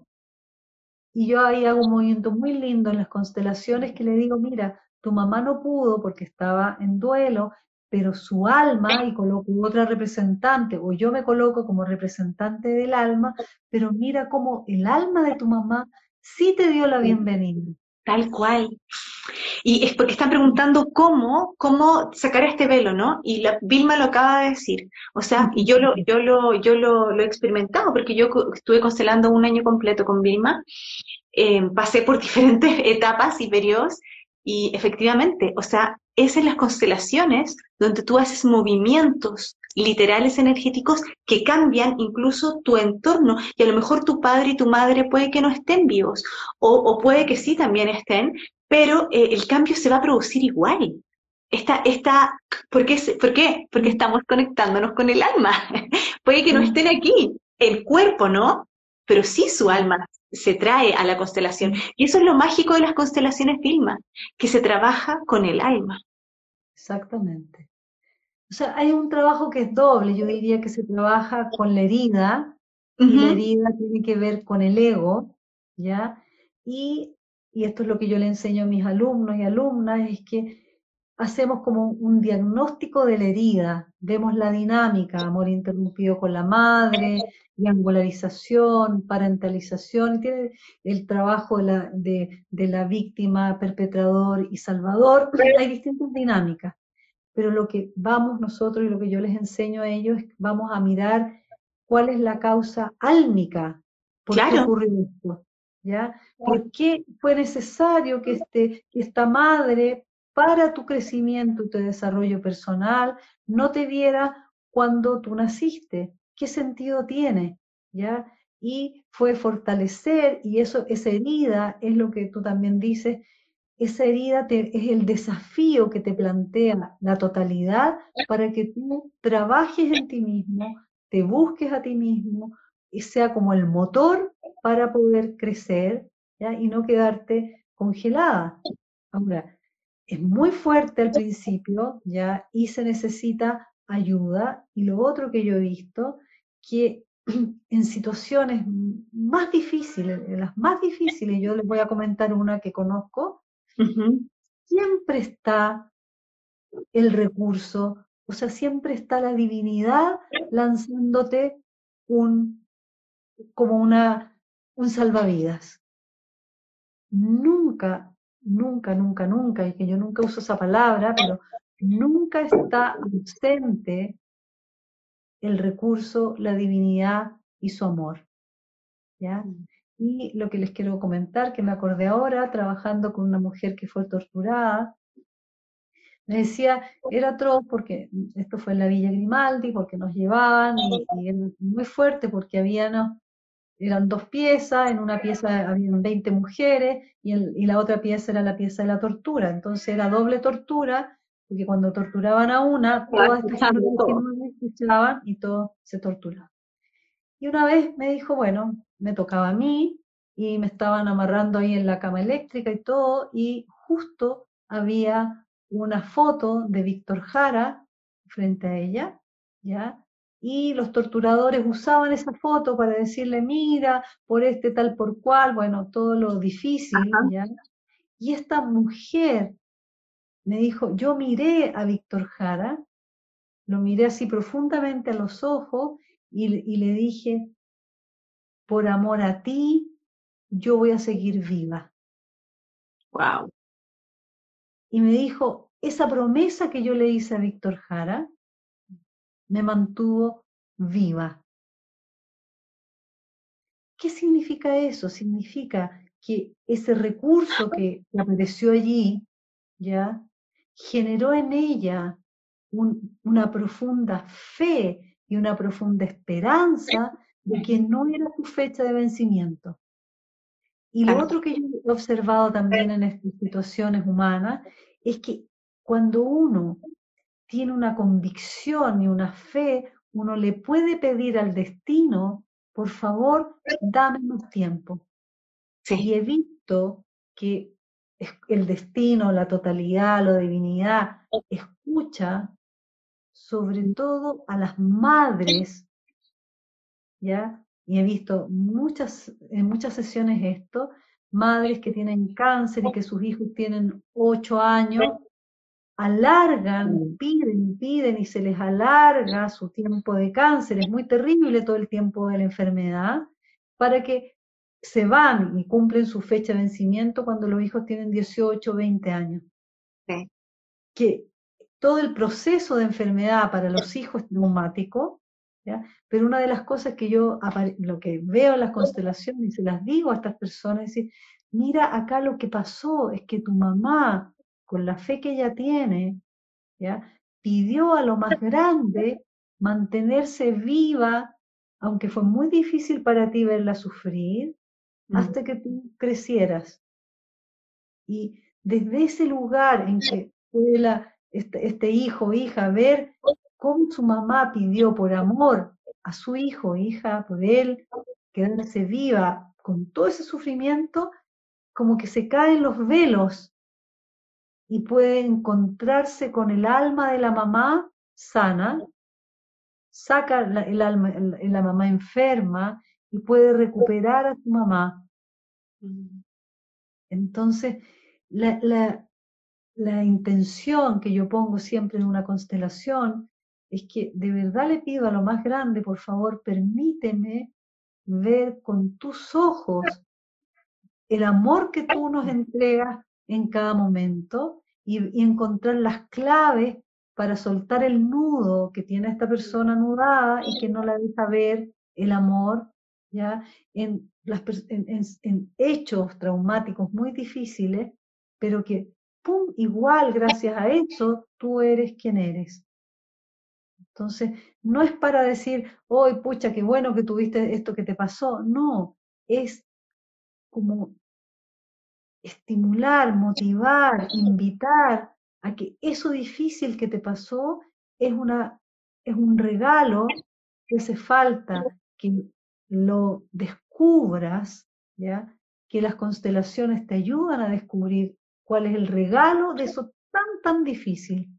Pero lo que les digo es que cuando se encuentra el regalo, todo el ser se alivia, todo, es increíble cómo cambia, cómo emergen las lágrimas, pero son lágrimas cristalinas, no son lágrimas ni de rencor, ni de odio, ni de resentimiento, sino que son como lágrimas que, que vienen del alma y son lágrimas de agradecimiento.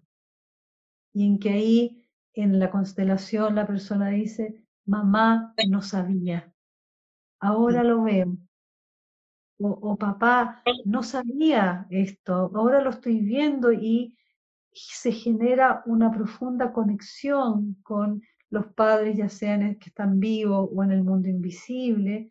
Y te digo, es como lo que se produce en la consulta, es como, es como un útero de paz y un universo como de mucha, como de amor y de una dulzura, ¿ya?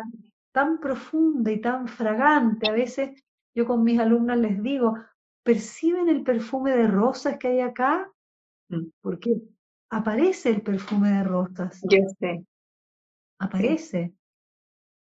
Entonces, todos tenemos la capacidad, las capacidades, los recursos para porque eso es lo que nos, nos tiene como desconectados, por eso el ego nos gana la partida, entonces hay que surcir, hay que lograr surcir, surcir, surcir, escuchar menos el murmuro del, ego. ¿Y cómo nos murmura el ego? Con la imaginación. Ese es el arma, el arma que tiene el ego. Nos hace imaginar, ah, alguien apareció en, el, en Instagram, ah, sí, porque debe estar aquí. Ya, uno lo mira al ego, lo identifica, perdón, espérate, aquí hay una foto que donde hay un señor y una chica y punto, no hay más. Todo el resto... El rollo. El rollo. Y cuando uno de repente, le, y ahí yo hago eso, le pido a Dios, por favor, muéstrame la realidad. Sí. No qué rollo. Y dos días después alguien se encuentra, oye, fíjate que sí, vi a tal con esa amiga, no son íntimos. Ah, ah, y ahí yo aprovecho de decirle al, ego, viste que era tu rollo y la realidad, no, y si te escuchaba a ti, me iba a pasar dos días enferma. ¿Y me iba a desconectar? Sí, sí, sí. Sí. sí. Y eso, lo que tú dices. Eh, no, mi decía de ¿Mm? la conexión de la madre con el bebé, ¿ya? es muy fuerte y todo lo que vive la madre en la infancia, sobre todo en el primer septenio, sobre todo en los tres primeros años, el bebé vive todo lo que siente la madre, todo, y lo vive en el cuerpo. Entonces también copiamos los traumas de nuestra madre y los tenemos en el cuerpo, y la madre copia los de la abuela, y la abuela los de la bisabuela, y por eso tenemos traumas transgeneracionales que se transmiten a través del cuerpo. Sí, y eso, y eso es increíble, Vilma, porque eh, yo cuando veo, por ejemplo, las cartas natales, especialmente yo estoy obsesionada en este momento con Casa 12. Por eso también te invité a hacer este live, porque yo dije, o sea, eh, porque en Casa 12 se ve mucho, se ve todo lo que hemos estado hablando. Y hay, dos puntos importantes para mí que yo siempre termino diciéndoselo a las personas que llegan conmigo. La constelación y el ir a ver a papá y a mamá que en astrología es el sol y la luna, de la cual siempre estamos pendientes, que la luna está llena, que la luna que como me influye, bla, bueno, así como estás pendiente de los tránsitos lunares, de del sol que está en una oposición a Plutón, bla, bla, bla, hazte, hazte responsable en el fondo de ir a trabajar a tu luna. ¿Y quién es tu luna? Tu madre. ¿Sí? Quien te dio y quien te acogió en este espacio. Entonces, Em, yo siempre, eh, por ejemplo, cuando en las lecturas lo que te decía, yo siempre les digo a las personas, es tan importante ir a constelar, sea en lo que sea que estemos trabajando, sea por lo que sea que hoy día tú me estés consultando, yo siempre a todos mis, mis consultantes y mis pacientes les termino ¿sí? diciendo que la importancia de ir a constelar e ir a ver a mamá y a papá, especialmente, ¿por qué?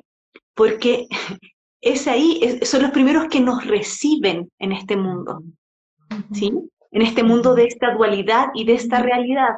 Por lo tanto, todo lo que haya vivido, ¿sí? Con papá y con mamá, especialmente con mamá, que fue la que me sostuvo y me contuvo, tiene totalmente trascendencia y se alberga en mi cuerpo. Y en tu cuerpo y en los traumas y en todas las formas en que tú te mueves en el mundo. Entonces, que, con esto te quiero decir que, la importancia de constelar, por lo menos una vez en la, no, ni siquiera una vez, porque una vez no es nada, digo yo. Yo, soy de la que constelé un año, así que, y, y, puedo, y voy a constelar por siempre. Pero la importancia de constelar es, es fundamental, es fundamental para ir a ver estos aspectos. ¿Me entiendes? Que a lo mejor sobre todo, Caro, que esto de las constelaciones, un regalo de la divinidad, que nos permite en una sesión equivale como un año de terapia tradicional. Tal cual. Que va al punto esencial, que es padre y madre, y yo diría que es el camino de la libertad. Ajá. Se trata de mirar a papá, de mirar a mamá, de encontrarse en ese flujo amoroso que siempre estuvo y que siempre está, pero que no pudimos ver ni ellos tampoco nos pudieron dar por el trauma, ¿ya? Pero los velos se nos quitan, es una bendición que se nos permita estar sin velos en ese proceso, ¿ya? Y poder decirles, gracias, ahora yo tomo todo lo mejor de ustedes y yo me hago cargo y yo voy a darme en la vida lo que ustedes no pudieron, porque me lo pasaron roto, yo me voy a encargar y lo que ustedes me dieron, lo mejor, lo voy a llevar, lo voy a llevar, pero no me voy a llevar sus maletas porque no me corresponde, no puedo, ¿ya? Pero sí yo como adulto me voy a hacer cargo de mi niño herido y de mi niña herida y yo soy la encargada de sanar a esta niña con todo lo que ustedes me pasaron. También voy a dejar con ustedes lo que no me corresponde que tiene que ver con sus maletas y me voy a ir a tomar la vida y mi destino en libertad.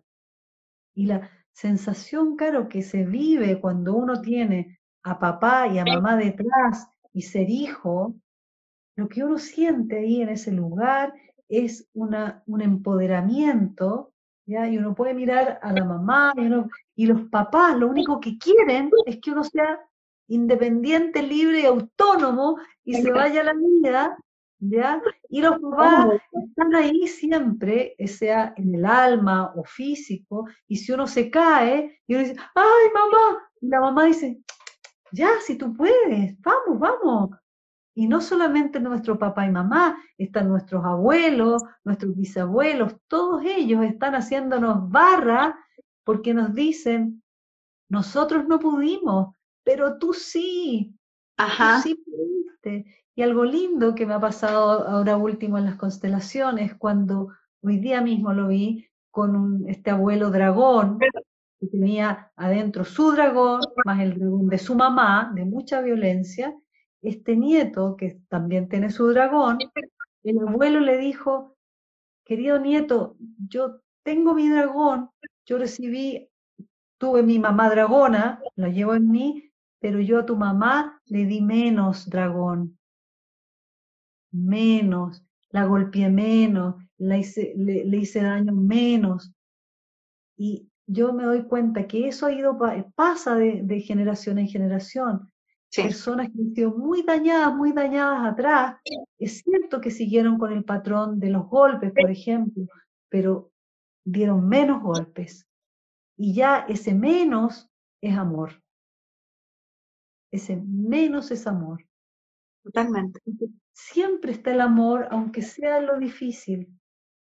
Siempre. Y lo que no pudieron agarrar al dragón y amarrarlo, porque era difícil, estoy, tengo la certeza de que ese fuego fue menor y fue menos daño que el que ellos recibieron.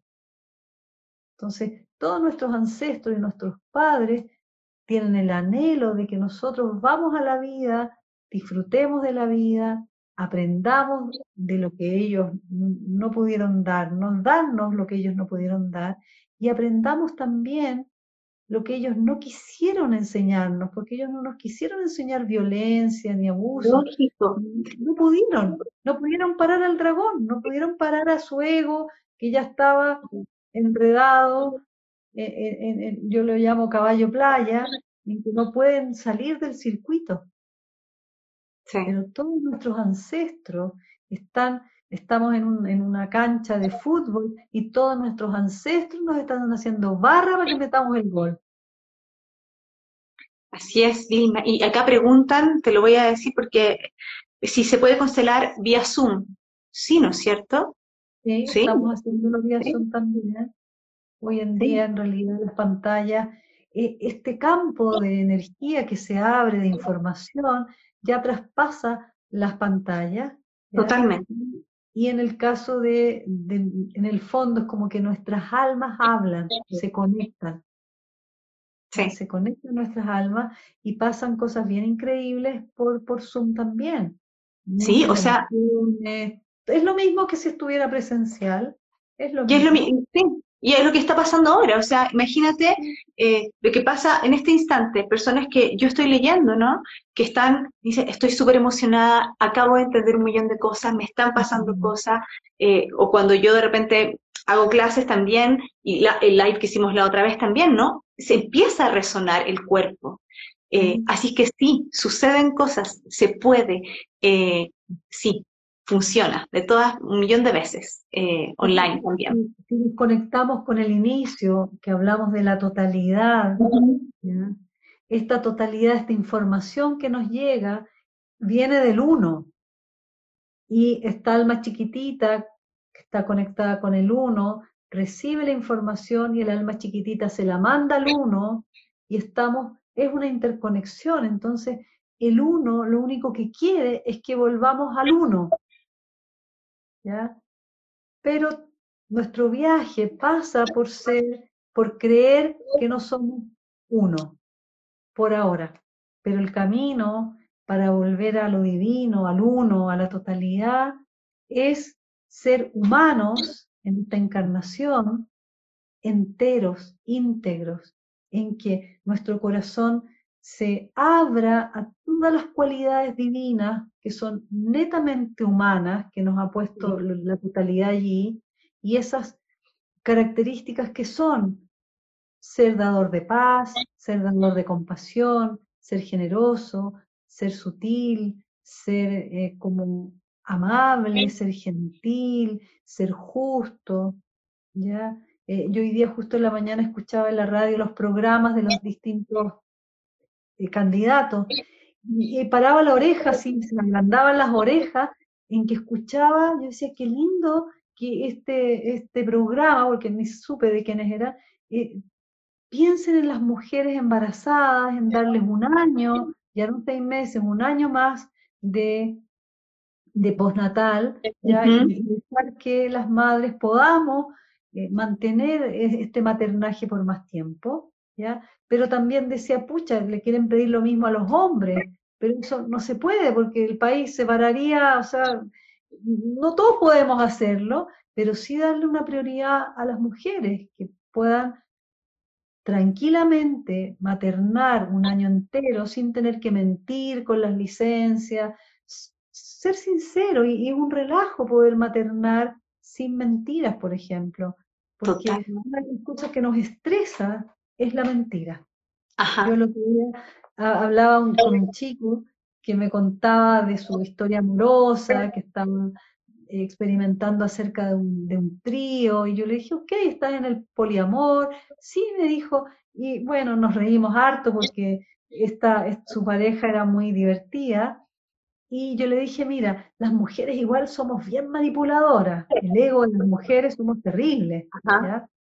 Yo le dije, y súper importante en, este, en esta exploración que estás haciendo es que tú seas sincero con lo que estás sintiendo y sobre todo, le dije, nunca te olvides de esto. Y así, yo le dije, nunca.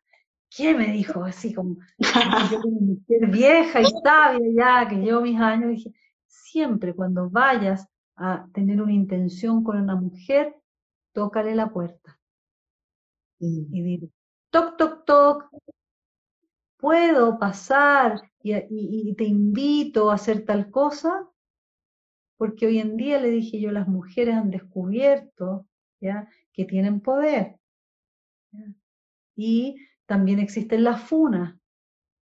Tal cual. Entonces, lo más importante que hoy día queremos las mujeres, y yo me incluyo, es que nos pregunten si queremos o no bailar. Antes se sacaba a bailar y el hombre iba y le, ¿quieres bailar conmigo? Y las mujeres podíamos decidir. ¿Ya? Pero esto de que tomemos todas y que pasó lo que pasó mientras yo estaba borracha, no borracho, eso le dije, evítalo, porque te van a funar seguro. Total, claro. Entonces, lo único que estamos pidiendo a las mujeres es que se nos pregunte y se nos respete. Y desde ese lugar, le dije yo, y es el trabajo que nos toca hacer a las mujeres, es aprender a respetar al hombre y también ser capaz de ser verdaderas y respetarlos. Pero necesitamos que nos respeten. Y respetarnos a nosotras también en esto, en ese en este mismo juego, ¿no? Que no es un juego, en este mismo, en esta fórmula. Sí. Si es que, decidimos, si es que lo decimos así. Así que este chico dijo, voy a agarrar este, este, esta la información y me la meto aquí en el bolsillo para no olvidarla. Muy bien, le dije. Tú eres de la nueva generación y espero que las nuevas generaciones aprendan a respetarse entre hombres y mujeres para dejar la guerra, porque un tema también de las mujeres en el embarazo y en el proceso del maternaje es la relación que tienen con su pareja. Y si esa relación es de guerra, el bebé y el niño va a recibir toda esa impronta, toda esa guerra y va a generarle mucho estrés. Entonces yo hoy día viendo a este niño de 10 años le dije a la mamá, sería bueno que tuvieras tus traumas, constelaras tus temas, porque tú recibiste, por lo que vi acá, que era una familia buena, tú recibiste impactos de violencia. Me dijo, no, yo, mis papás no me pegaron, había mucha violencia psicológica, me dijo, pero le dije, pero tus papás, tú sí tuviste violencia. Y eso también lo recibiste tú. Ajá. Después de ver violencia, gritos entre los padres, y me dijo, sí, me dijo. Yo le dije, eso se ve en la constelación, se ve y lo tiene tu hijo. Eso, esa violencia que tú viviste está en tu cuerpo y tu hijo ya la tiene. Entonces te cuida y duerme contigo teniendo 10 años, no porque él tenga miedo, él tiene miedo por ti. Tal cual. Está cuidando a ti y justamente yo en algún ratito hablé con el niño y le dije, ¿tú sabes que tienes miedo? Sí, me dijo. Y yo te puedo decir a qué, ya, porque era un niño que no, no hablaba. Yo le dije, ¿le tienes miedo? ¿A los fantasmas y a que tu mamá se muera? Sí, me dijo. Wow, mm. acabas de decir algo súper importante, sí. Esa sensación de que el miedo, el miedo a que la mamá se muera, que viene, claro, estoy haciendo así, tuk, tuk, tuk, mucho inside en mi cabeza. Claro, y entonces los niños en esta violencia que ven entre los padres, ellos todavía no tienen desarrollado lo racional, el neocórtex, y se imaginan dos cosas. Uno, que ellos han hecho algo mal y por eso los papás pelean, porque son egocéntricos. Y dos, es que está la energía roja que ven entre papá y mamá en sus cuerpos, el enojo, que les da miedo de que papá asesine a mamá. ¿Ya? Y eso muchas veces es así, de verdad, el dragón puede matar, ¿ya? Y ellos se quedan con todo este miedo en el cuerpo y hacen síntomas, colon irritable, de hecho este niño en la constelación comenzó a tener dolor de guata y se desreguló, empezó a estar pálido, yo pensé que se iba a desmayar, porque toda la energía del campo era tan grande que él no la podía sostener. No la podía sostener. Él revivió una situación de trauma, ya muy fuerte, yo me, sorprendí, pensé que no era tanto y ahí no regulé bien yo, así que después trabajé con él y pude autorregular, pero como todo es bueno, si yo no hubiese tenido, digamos, esa mirada de lo que a él le pasó de su desregulación, no me habría dado cuenta de la profundidad del trauma en que estaba. Entonces, lo que pasa en la primera infancia ¿ya? Nos marca para toda la vida, toda la vida. Y se repiten patrones y patrones de nuestros papás y de la experiencia que tuvimos con nuestros papás. Así es. por ejemplo, que el papá patea al perro o, ahoga a los gatitos, todo eso nos ocurrió a nosotros, porque en esa época no existía el yo tú. Entonces los gatitos que se ahogaron éramos nosotros. Y ahí está bien la totalidad. Entonces, muchas situaciones difíciles vivimos que parecen como, no, no, no, es normal no recordarlas, pero que están instaladas en la memoria corporal. Totalmente.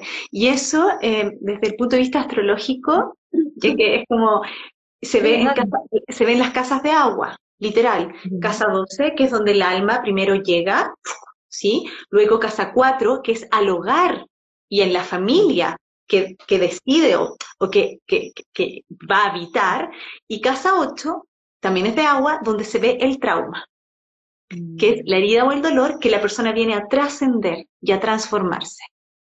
Entonces, sí, es, bien bonito, es, como un camino. Yo, yo así lo hago, el camino de, casa 12, casa 4 y casa 8, eh, que es esto, es cómo habitamos y, y, cómo, le, y cómo llegamos al mundo, cómo la importancia de nuestras raíces y cómo nuestros padres y todo lo que vivimos con ellos generan, ¿sí? Estas raíces nuevas y, generan todo esto como, imagínate un, un árbol con millones de, de, ¿cómo se llaman estos como circulitos que tienen los árboles con millones, ¿sí? Que van, van marcándote para toda la vida. Y la casa 8 que ya habla de, entre paréntesis, un poco más el adulto que puede darse cuenta de, la dualidad y ver el trauma en sí mismo. Entonces, eh, es bien bonito y yo siento que en ese sentido, por eso digo que todas las personas, yo insisto, que vienen a leerse la carta conmigo o que hoy están aquí y que no tienen idea de su carta, da igual.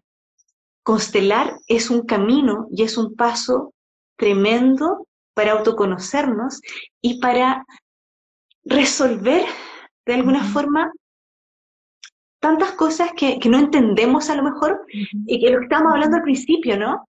Este, esta sensación de, de, la gente, que, de las personas que, que, vienen con una herida desde el vientre de mamá, que dicen, no me siento merecedora de la vida.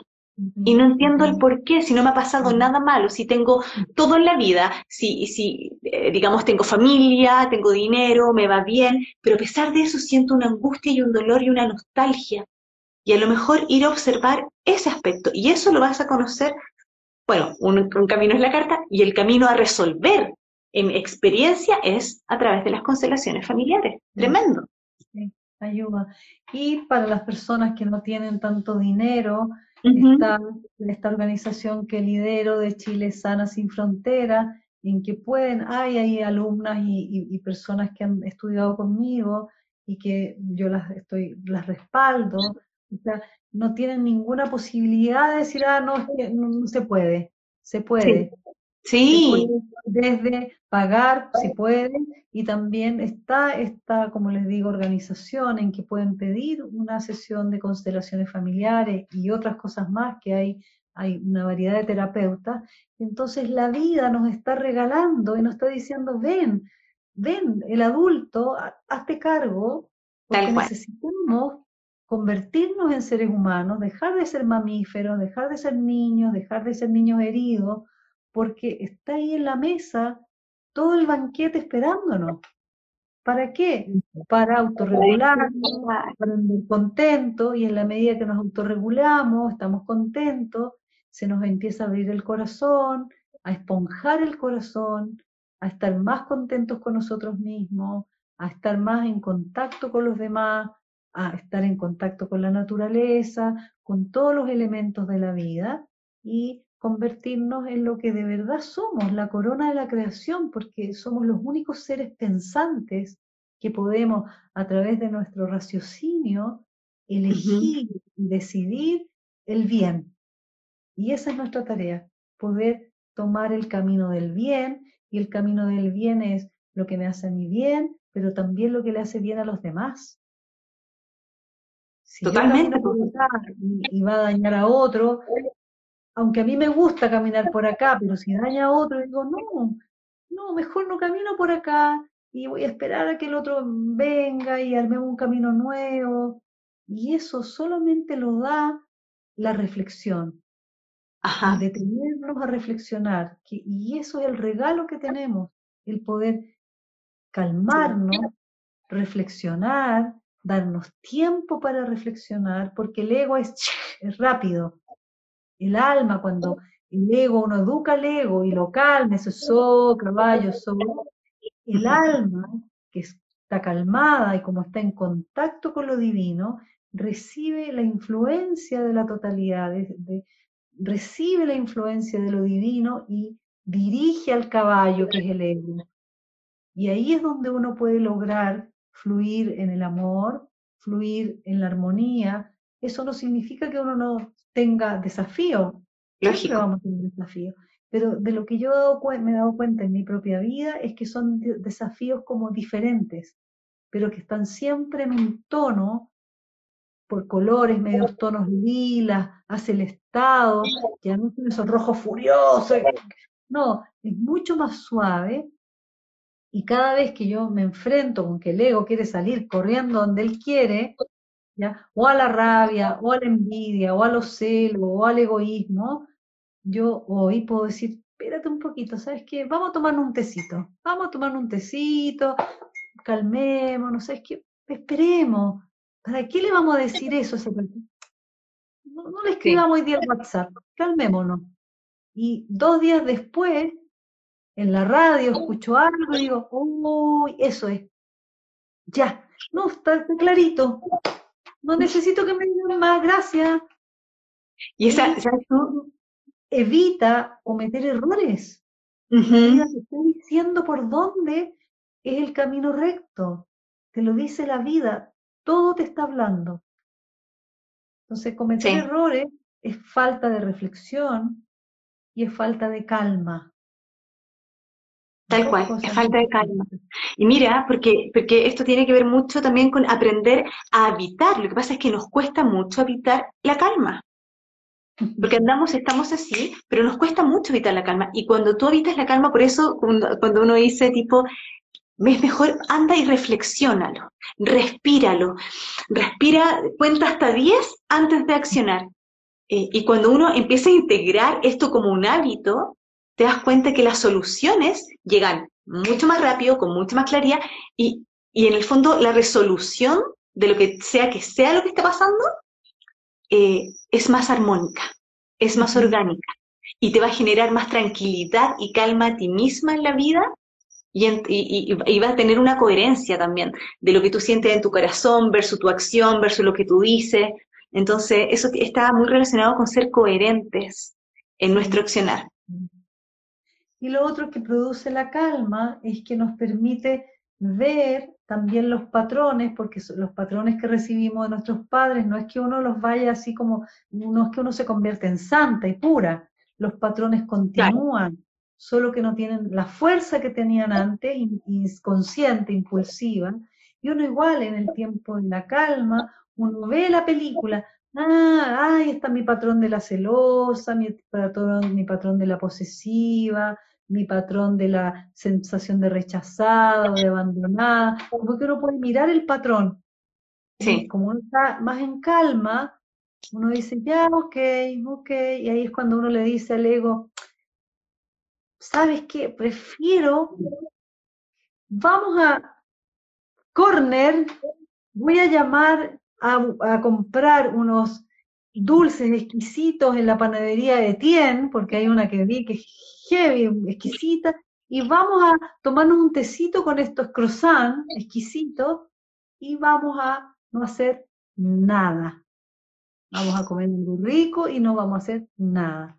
Y los patrones que están ahí son como bichos así, queriendo entrar, también se calman. Bajan, y recién ahí uno puede decidir. Decidir por el bien de uno y del otro. Porque lo otro es que si yo daño al otro, me estoy dañando a mí misma porque es una sola alma. Todo lo que yo hago negativo o pienso en negativo en el otro, resuena en el otro, pero eso otro también resuena en mí.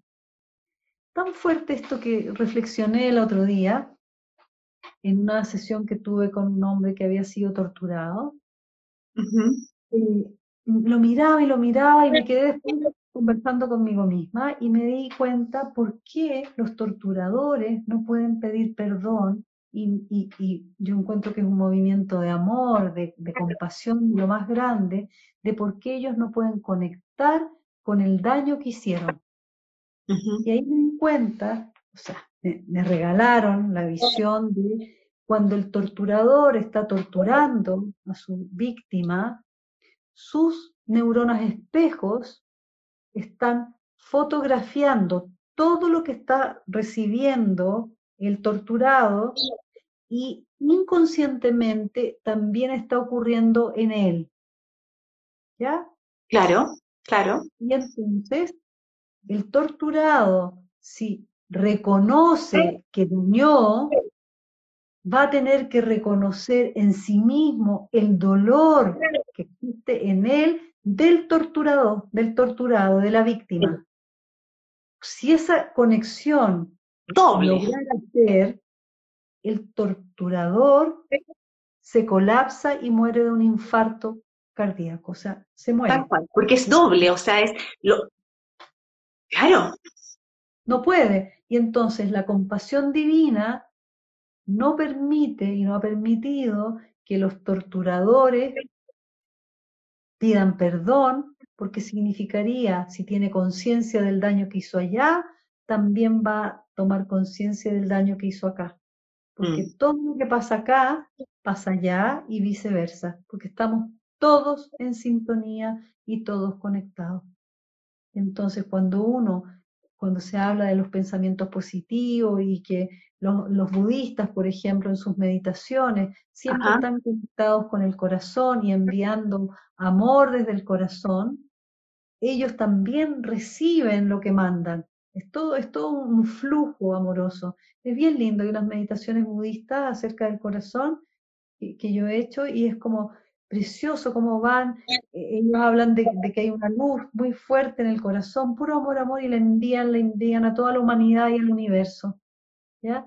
Y la experiencia que yo tuve en toda este, esta meditación es que también eso se devuelve, viene para acá y es una vivencia de, de la totalidad y del profundo amor que existe. Entonces todo lo que uno hace, el pensamiento es energía, las acciones son energía y lo que yo hago daño al otro, yo lo, también me estoy dañando. Entonces, como Eso es. pensar también en uno, decir, vaya, si, si no riego esta planta, yo me estoy secando también. Tal cual, es que pues si nosotros tomáramos conciencia de eso, Vilma, yo creo que así va a sonar súper utópico, pero el mundo sería muy distinto. ¿Me entiendes? O sea, si tomáramos conciencia de que lo que realmente yo, si yo, te, si yo te hago algo a ti, me lo estoy haciendo a mí, y aquí viene la parte muy del alma del todo, de casa 12, de pisciano, es que es real. Decir que todos somos uno, porque esa es una realidad, ¿sí? Así llegamos a, este mundo. Ahora esa realidad es justamente el camino, el viaje. Mm. Lograr tener esa, esa como conciencia de esa realidad es la invitación del, todo para que hagamos el viaje.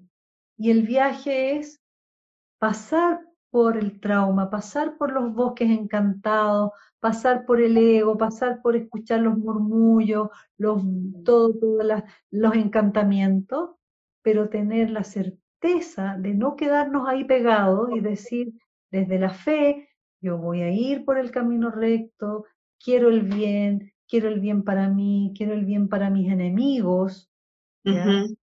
Hay una historia muy bonita en, mi camino que hablaba de un, eh, de un discípulo del profeta que estaba en la guerra y estaba a punto de matar a su enemigo y de repente eh, el enemigo lo escupió en la cara, ¿ya? Y estaba a punto de enterrarle la daga y después de este escupo se paralizó y lo miró y se salió de encima de él y, lo, y le dijo, te libero.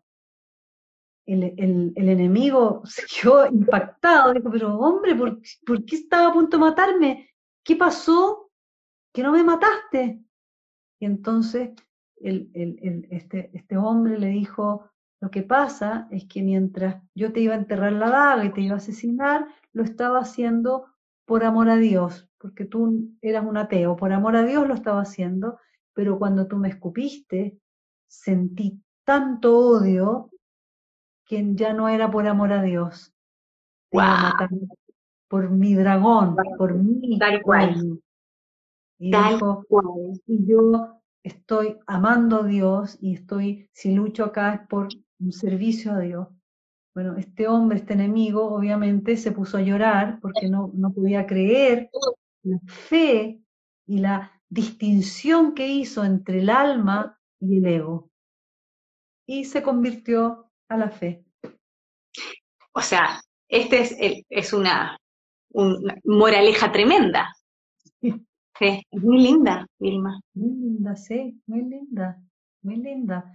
En el fondo el camino es, vamos calmando al ego, vamos educándolo, cuando quiera ir a hacer locura, le damos un poquito, no lo amarramos, no, lo llevamos un poquito, si nos gusta el alcohol, tomamos un poquito menos, un día viernes, otro día un poquito menos. ¿Por qué hablo del alcohol? Porque el alcohol estimula al ego, lo suelta, le suelta las, las cuerdas, ¿ya? Dejamos de tener conciencia, no porque el alcohol sea malo, es que nos afecta biológicamente, neurológicamente y nos pone así. Y todos sabemos el efecto del alcohol. Se puede tomar un poquito hasta que yo diga, hasta aquí yo pierdo los estribos, este es mi límite. Y educarse, educarse, ah, yo soy súper buena para los garabatos, ya, pero ¿qué pasa si empiezo un poquito menos y aprendo a hablar mejor, sin tanto garabato? ¿Ya? Y porque es incómodo para el otro escucharme los garabatos, ¿ya? Es divertido, pero, pero me genera un efecto. O sea, decir un, garabato a alguien con distintos tonos afecta. O los niños escuchan los garabatos. Mis nietos, tengo nietos que son muy divertidos y me cuentan, porque yo me, río, ellos saben que a mí no me gustan los garabatos y ellos no los dicen y sus papás tampoco, así que estamos alineados, pero me dicen, Mimi me dice, ¿te cuento lo que dice la Ita? Ya, le digo yo, ¿qué? Entonces, mira, es que la Ita, cuando anda arriba de lo, del auto, parece que la Ita es otra abuela, dice algunos garabatos y, ellos me dicen, claro, porque dice, ya, pues tal por cual, eh, apúrate que voy a llegar a Entonces, así ellos aprovechan de decir los garabatos. Tal cual. Como dicen los garabatos ellos, a mí me da una risa, pero así como qué cómico porque me cuentan de la abuela, porque me cuentan, eh, son divertidos al decir los garabatos. Entonces es como un espacio en que ellos usan para decir el garabato con permiso, ¿ya? Me generan risa porque ellos saben que me hacen reír con eso, ¿ya? Y en el fondo es como, yo les digo, niños, sí se puede, pero a veces, a veces, qué vamos a estar siempre hablando con garabato? Y eso es educarnos a nosotros mismos. Bueno, en este caso los niños, sí. Una vez estábamos en, yo los llevo siempre a Tunquén de vacaciones, y un día estaba, ya estábamos todos nerviosos, nos veníamos de vuelta, y dos se ponen a pelear, y yo de verdad nunca digo garabato. Entonces yo le dije, ¿hasta cuándo X van a pelear? y quedaron así impactados y se han puesto a reír y yo también. Entonces, y se desarmó todo ahí. Se desarmó todo ese. Y yo me reía y ellos, pero a mí me decían, no, qué cómica eres. Entonces, bueno, las cosas, yo dije, niño, es que a veces también a mí se me salen, pero de verdad esta vez se me salió el dragón. No, Mimi, es que eres muy divertida para decir garabato. Y bueno, se puede, pero el ego se educa, se autorregula. ¿Cómo podemos autorregular el ego? Descargando el cuerpo, dándole alimento adecuado, dándole espacios de descanso, dándole break, dándole cosas ricas, haciéndolo dormir lo que corresponde. O sea, ítems de, salud, de vida saludable, a la calle, a, correr, es fácil. y eso, Vilma, lo que tú dices, están de casa, eh, yo sigo con la astrología, están de casa 12, casa 6, que es de Virgo, ¿no? El autocuidado. Eso es muy virgiano, la casa espejo es la casa del alma, que es la casa 12, la casa espejo es la casa 6. El autocuidado, el aprender a regularnos, el aprender a habitarnos con amor a nosotros mismos. Y aquí viene la parte porque cuando nosotros nos hacemos el servicio nosotros mismos, nos amamos eh, eh, con pequeños detalles, como lo que tú estás diciendo, dejándonos espacio para descansar, para comer rico, para estar conectado con la naturaleza, para habitar realmente la vida, nos sentimos tan plenos y felices que luego podemos vincularnos con un otro de una forma armónica. Entonces ya no, no estamos en esta, y aquí viene este, esto, ¿no? Que tú decís, la opción de, de ser mejores, la opción de tomar ese camino, ese camino más amable, ese camino donde todo lo que yo estoy haciendo por, para mí, sí o sí va a repercutir en el otro. Y tengo que ser responsable, regularme, eh, amarme, cuidarme a mí misma para poder también generar ese vínculo con los otros. Vilma, no, no que tú no lo creas, dos horas, dos horas. ah, la misma. Dos horas, ¿sabes lo que es esto? Dos horas y muy poca gente se ha ido, 20 personas. Yo he estado mirando aquí, ¿no? Eh, dos horas hablando, ya quedó el primero arriba. y ahora vamos a dejar este. Y yo, como siempre, tú sabes, pues yo soy buena para hablar, pero aquí contigo yo siempre me quedo así. Porque demasiada información. Mucho de ti, de las casas, era un tema que yo tenía que ganas de aprender más de astrología, pero siempre los cursos de astrología que miraba y que fui alguna vez, me aburría porque yo decía que fome, ¿por qué no me dan imágenes? Y así que hoy día aprendí de las casas un montón que no se me va a olvidar. Así que estoy muy feliz de todas tus enseñanzas. No, pero Vilma, es que yo te juro que me sorprende. Aparte que yo en ese sentido, tú sabes, tú eres mi maestra, yo te honro profundamente, amo escucharte, eh, me encanta que estés y, traerte em, a, esta, a mi comunidad en el fondo y compartir y que la gente te conozca, porque yo no hay carta que no, no te nombre y que diga tienen que constelar, o sea, porque para mí, esto es lo más importante, también yo lo digo, para mí lo que yo he experimentado en mi vida y que yo siento que me ha hecho bien, yo lo comparto. Y, por eso yo eh, te comparto, te comparto con, con, toda mi comunidad porque lo encuentro hermoso. Eh, creo que honrar también la maestría es, es, es, es, no sé cómo decirlo, como que uno se siente así como bendecida. Yo me siento súper bendecida por, por tenerte en mi vida y por poder estar conectada con tanta sabiduría junto a ti. Y si es que, bueno, ya, ya algo ahí, pero yo te digo, si es que tú en algún momento quieres venir a visitarme aquí a estos, a estos países, a este país, y hacer algo feliz. Podría ser, he estado mirando México, y día caminando y dije, wow, parece que México me está llamando. En, en, otro, me di cuenta, yo iba de asistente a, a trabajar allá con Somatic Experiencing, y dije, wow, mm. parece que sí es un buen momento de pensar en viajar, en tal vez hacer constelaciones allá contigo y trabajar allá y hacer Mm. como un mix, porque lo que tú Sí. haces es, es bien desde el trauma y desde la armo- armonización, que es lo que a mí me interesa. Sí, no, estaría, imagínate, y después cruzamos. Ah, ah, se imaginan tantas cosas, pero eh, sí, sí, sería muy bonito. Yo creo que yo feliz, tengo muchas ganas de subirme también a un avión y tomar un poquito de distancia de, de Chile, me haría Mm. bien. Así que Sí. hablemoslo y sigamos hablando. A mí me encanta hablar contigo, me encanta poder compartir lo que tú dices. Yo también eh, aprendo mucho desde mis propias experiencias. Me pasan cosas, desde enfermarme, yo digo, ya, estoy enferma en esto, digo, es un curso, siempre tengo cursos, cursos, cursos, y Sí. después empiezan a llegar los pacientes en que yo diga, ah, ya, ok, para eso era, y estar al servicio, yo creo que ya es mi tiempo también, no sé cuánto tiempo me quedé por acá, pero según mi maestro, si estamos al servicio, como que nos alargan un poquito más la, totalmente, la totalmente. Así que Sí. feliz de poder también compartir todo lo que he aprendido y todo lo que se me regala. Para mí, cada constelación, de verdad, voy de aprendiz, porque me sorprendo, me sorprendo de, de las cosas que aparecen, de cómo se manifiesta el amor eh, y de cómo hay transformación. El Sí. otro día llegó un chico con su mamá, con, me, me llegaron unas macetas de flores preciosas, y, y yo la miré, me miró, fue esas miradas como de madre a madre, y que Mm, me dijo en sus ojos, lo logramos.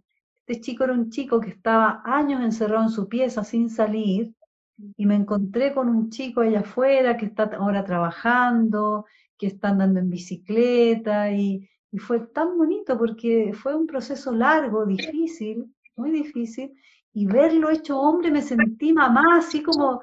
qué lindo hubiera aportado a este chiquillo, y desde el trauma, desde Somatic, desde las constelaciones, y también desde una sesión en que le dije a su ego, ¿sabes, ego? Paremos la tontera. Me acuerdo perfecto, una sesión en que él me quedó así como, wow, parece que tú también tienes un dragón, me dijo. Sí, le dije yo, yo también tengo un dragón, pero ahora parece que mi dragón decidió que tenía que darle un fogonazo al tuyo y vamos a parar esto. Y desde mañana tú sacas tu bici y te pones a andar en bicicleta y le di órdenes. ¿ya? Y de ahí no apareció más, yo dije, pucha, con él lo- se perdió.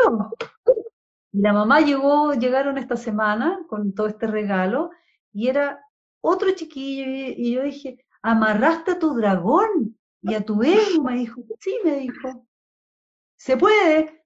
Sí, me dijo, se puede.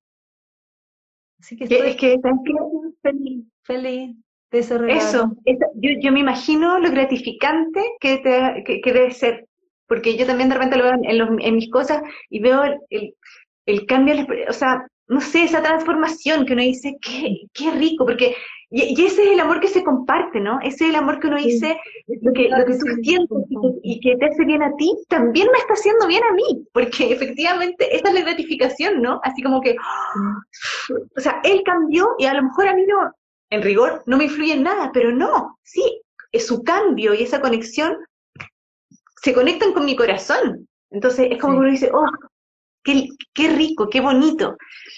Vilma, dicen que cómo te pueden ubicar. Tienen que seguirla en Instagram, Instagram, ¿ya? Yo siempre voy a dejar acá su, su nombre y ustedes de luego la pinchan y van, la, la- las van a derivar y los van a derivar al Instagram de Vilma, ¿ya? Porque no quiero dejar tu teléfono, ¿o sí? Sí, lo doy, es libre mi teléfono. Ya, te lo doy, o sea, lo doy, eh, lo pongo. Si quieres se los doy, el 976681. Déjame anotarlo, espérame. 9, 7 7, 6, 6, 6681 ya, 006. Ténganme paciencia porque yo cuando me manden el WhatsApp, mándenme WhatsApp porque no, no abro, eh, les voy, los contacto con la secretaria si necesitan ayuda o los contacto con los terapeutas de Chile Sana eh, Sin Fronteras. Pueden Ahí ser los dos links. O Tal a mi cual. secretaria o a Chile Sana Sin Fronteras. no se lo pierdan, todo, son 120 terapeutas disponibles, gratis, en que el amor nos mueve. Así que... No se me está descargando el celular porque Dora fue como, wow. No, no podíamos seguir toda la noche así. No, sí, yo sé, miércoles, yo sé que podemos seguir eterna nosotras, pero déjame cargar mi celular, si no, para poder despedirme también, bien de todos aquí, que yo lo había cargado todo ya. Todavía no, espérame, dame un segundo. Mientras tanto, tú puedes hablar cualquier cosita, ya estoy en la cama. de algo que me, recordé y que me están aquí recordando. ¿Qué otra cosa traumática, difícil en el momento del nacimiento es cuando la madre muere en el parto. Okay. Eso genera un movimiento muy profundo en el sistema familiar y en el alma del bebé y en su estructura biológica. Y genera una experiencia para el bebé de haber asesinado a su madre. Y el sistema familiar toma esa, esa, esa experiencia, ese hecho, ese, evento traumático, como al padre como asesino. ¿Ya? Porque es el padre el que generó ese espermatozoide y ese embarazo, fue parte de. Cuando se muere la madre en el parto es un evento traumático muy difícil para todo el sistema familiar. Entonces, desde ese lugar, el niño, ese ser humano que crece, se le desarmó la vida, se le desparramó y es difícil recomponer y ahí hay que trabajar desde el trauma y trabajar también desde el lugar del alma, en el sentido de que eh, ahí es donde yo trabajo acerca de la fecha de vencimiento, de que los seres humanos no tenemos control de, nuestra, de nuestro nacimiento y de nuestra viaje hacia el mundo invisible. Eso está en manos de lo más grande, de la totalidad. Pero eso es un tema bien profundo que si alguno de ustedes ha vivido eso, reflexionenlo. Eh, sí, les insisto lo mismo que dice la Caro, constelen, eh, las constelaciones de verdad abren un espacio y liberan el corazón. Mucho. Y, hay un, y, se produce algo muy bonito, Vilma, que es un entendimiento que va más allá de esto, es un entendimiento desde acá. Sí. Es como que, porque, ¿sabes por qué? Porque literal el movimiento es álmico, como tú decías, y en eso inconscientemente, aunque uno no quiere ir a conectar con, no esté ni siquiera pensando en este movimiento álmico, te sientes sostenido por algo más grande. Y ese es el alma del todo. Sí. Entonces es un movimiento bastante tremendo. ¿Ahora? Y ahora, o sea, no sé, para que quede arriba. Llevamos dos horas, pero bueno, ya, ah, ¿no? Podríamos seguir eternamente, ¿no? Pero para que quede arriba, porque si no, después no me, no me lo va a dejar. Pero bueno, Vilma, yo te agradezco como siempre eh, tu, tu sabiduría, tu tiempo, tu tiempo para poder estar aquí compartiendo todo, todo lo que sabes. Y, y también yo, yo sé que, bueno, yo, yo sé que estás a lo mejor un poco cansada, son tiempos que nos están moviendo mucho también a nivel físico mm. y a nivel emocional, y eso produce ciertos cansancios. Entonces, yo, por ejemplo, te cuento que ya contigo, eh, esta es mi semana donde tengo ciertos cierres y pretendo que volvamos a retomar ya por ahí por septiembre. Eh, tengo ya tengo en mi cabeza ideas perfectas para que hablemos. Sí, sí, sí, porque yo me voy, me voy literalmente a casa 12. Me voy de retiro y me voy a ir a casa 12 por tres semanas a, hacer esta conexión con, con, eso, ¿no? A recuperar todas mis partes, a rearmarme, digo yo. Muy bien, felicitaciones que tengas ese retiro, que escuches a tu alma allí y que en, ese, en esa pausa, por Dios que llegan inspiraciones y también eh, revelaciones y mucha sanación, o sea, el estado de, de break es muy importante hoy en día para nuestro sistema nervioso y también para nuestra alma, porque el alma es la que está, esta alma chica, Si se le da tiempo y espacio, se conecta con la totalidad y uno se regenera. Ahí es donde uno se regenera. Así que feliz, que te vaya muy bien. Yo espero seguir contactada contigo y me encanta este espacio. Además que me entretengo, me quedo muy contenta de poder, me doy cuenta de la cantidad de información que, aparece, entonces me entretengo también. Sí. Qué bueno. Muchas gracias. Te agradezco mucho todos, estos likes que hemos hecho y, toda la información que tú, que tú bajas y que nos compartes. Así que te mando un beso gigante, tú sabes, te quiero mucho. Yo voy a estar conectada internamente contigo y nos vemos pronto a mi comunidad. Ya saben que la pueden contactar, que hace, Vilma, hace constelaciones online, se puede. Eh, le dejamos el teléfono, igual yo se lo dejo acá abajo. Si no, es el Instagram de ella, la pinchan y los lleva a su Instagram. Em, hay constelaciones que son hay algunas sin costo, algunas más baratas que son del equipo de Vilma, también las puede eh, derivar. Y siempre, como siempre, habítense, muevan el cuerpo, conectémonos con, nosotros mismos, con la vida, hagamos, hagamos hábito eh, de ser ser humanos aquí. Yo encuentro que eso es muy lindo. ¿Ya? un besito, buenas noches y que estén muy bien. Gracias. Gracias a ti. Buenas noches.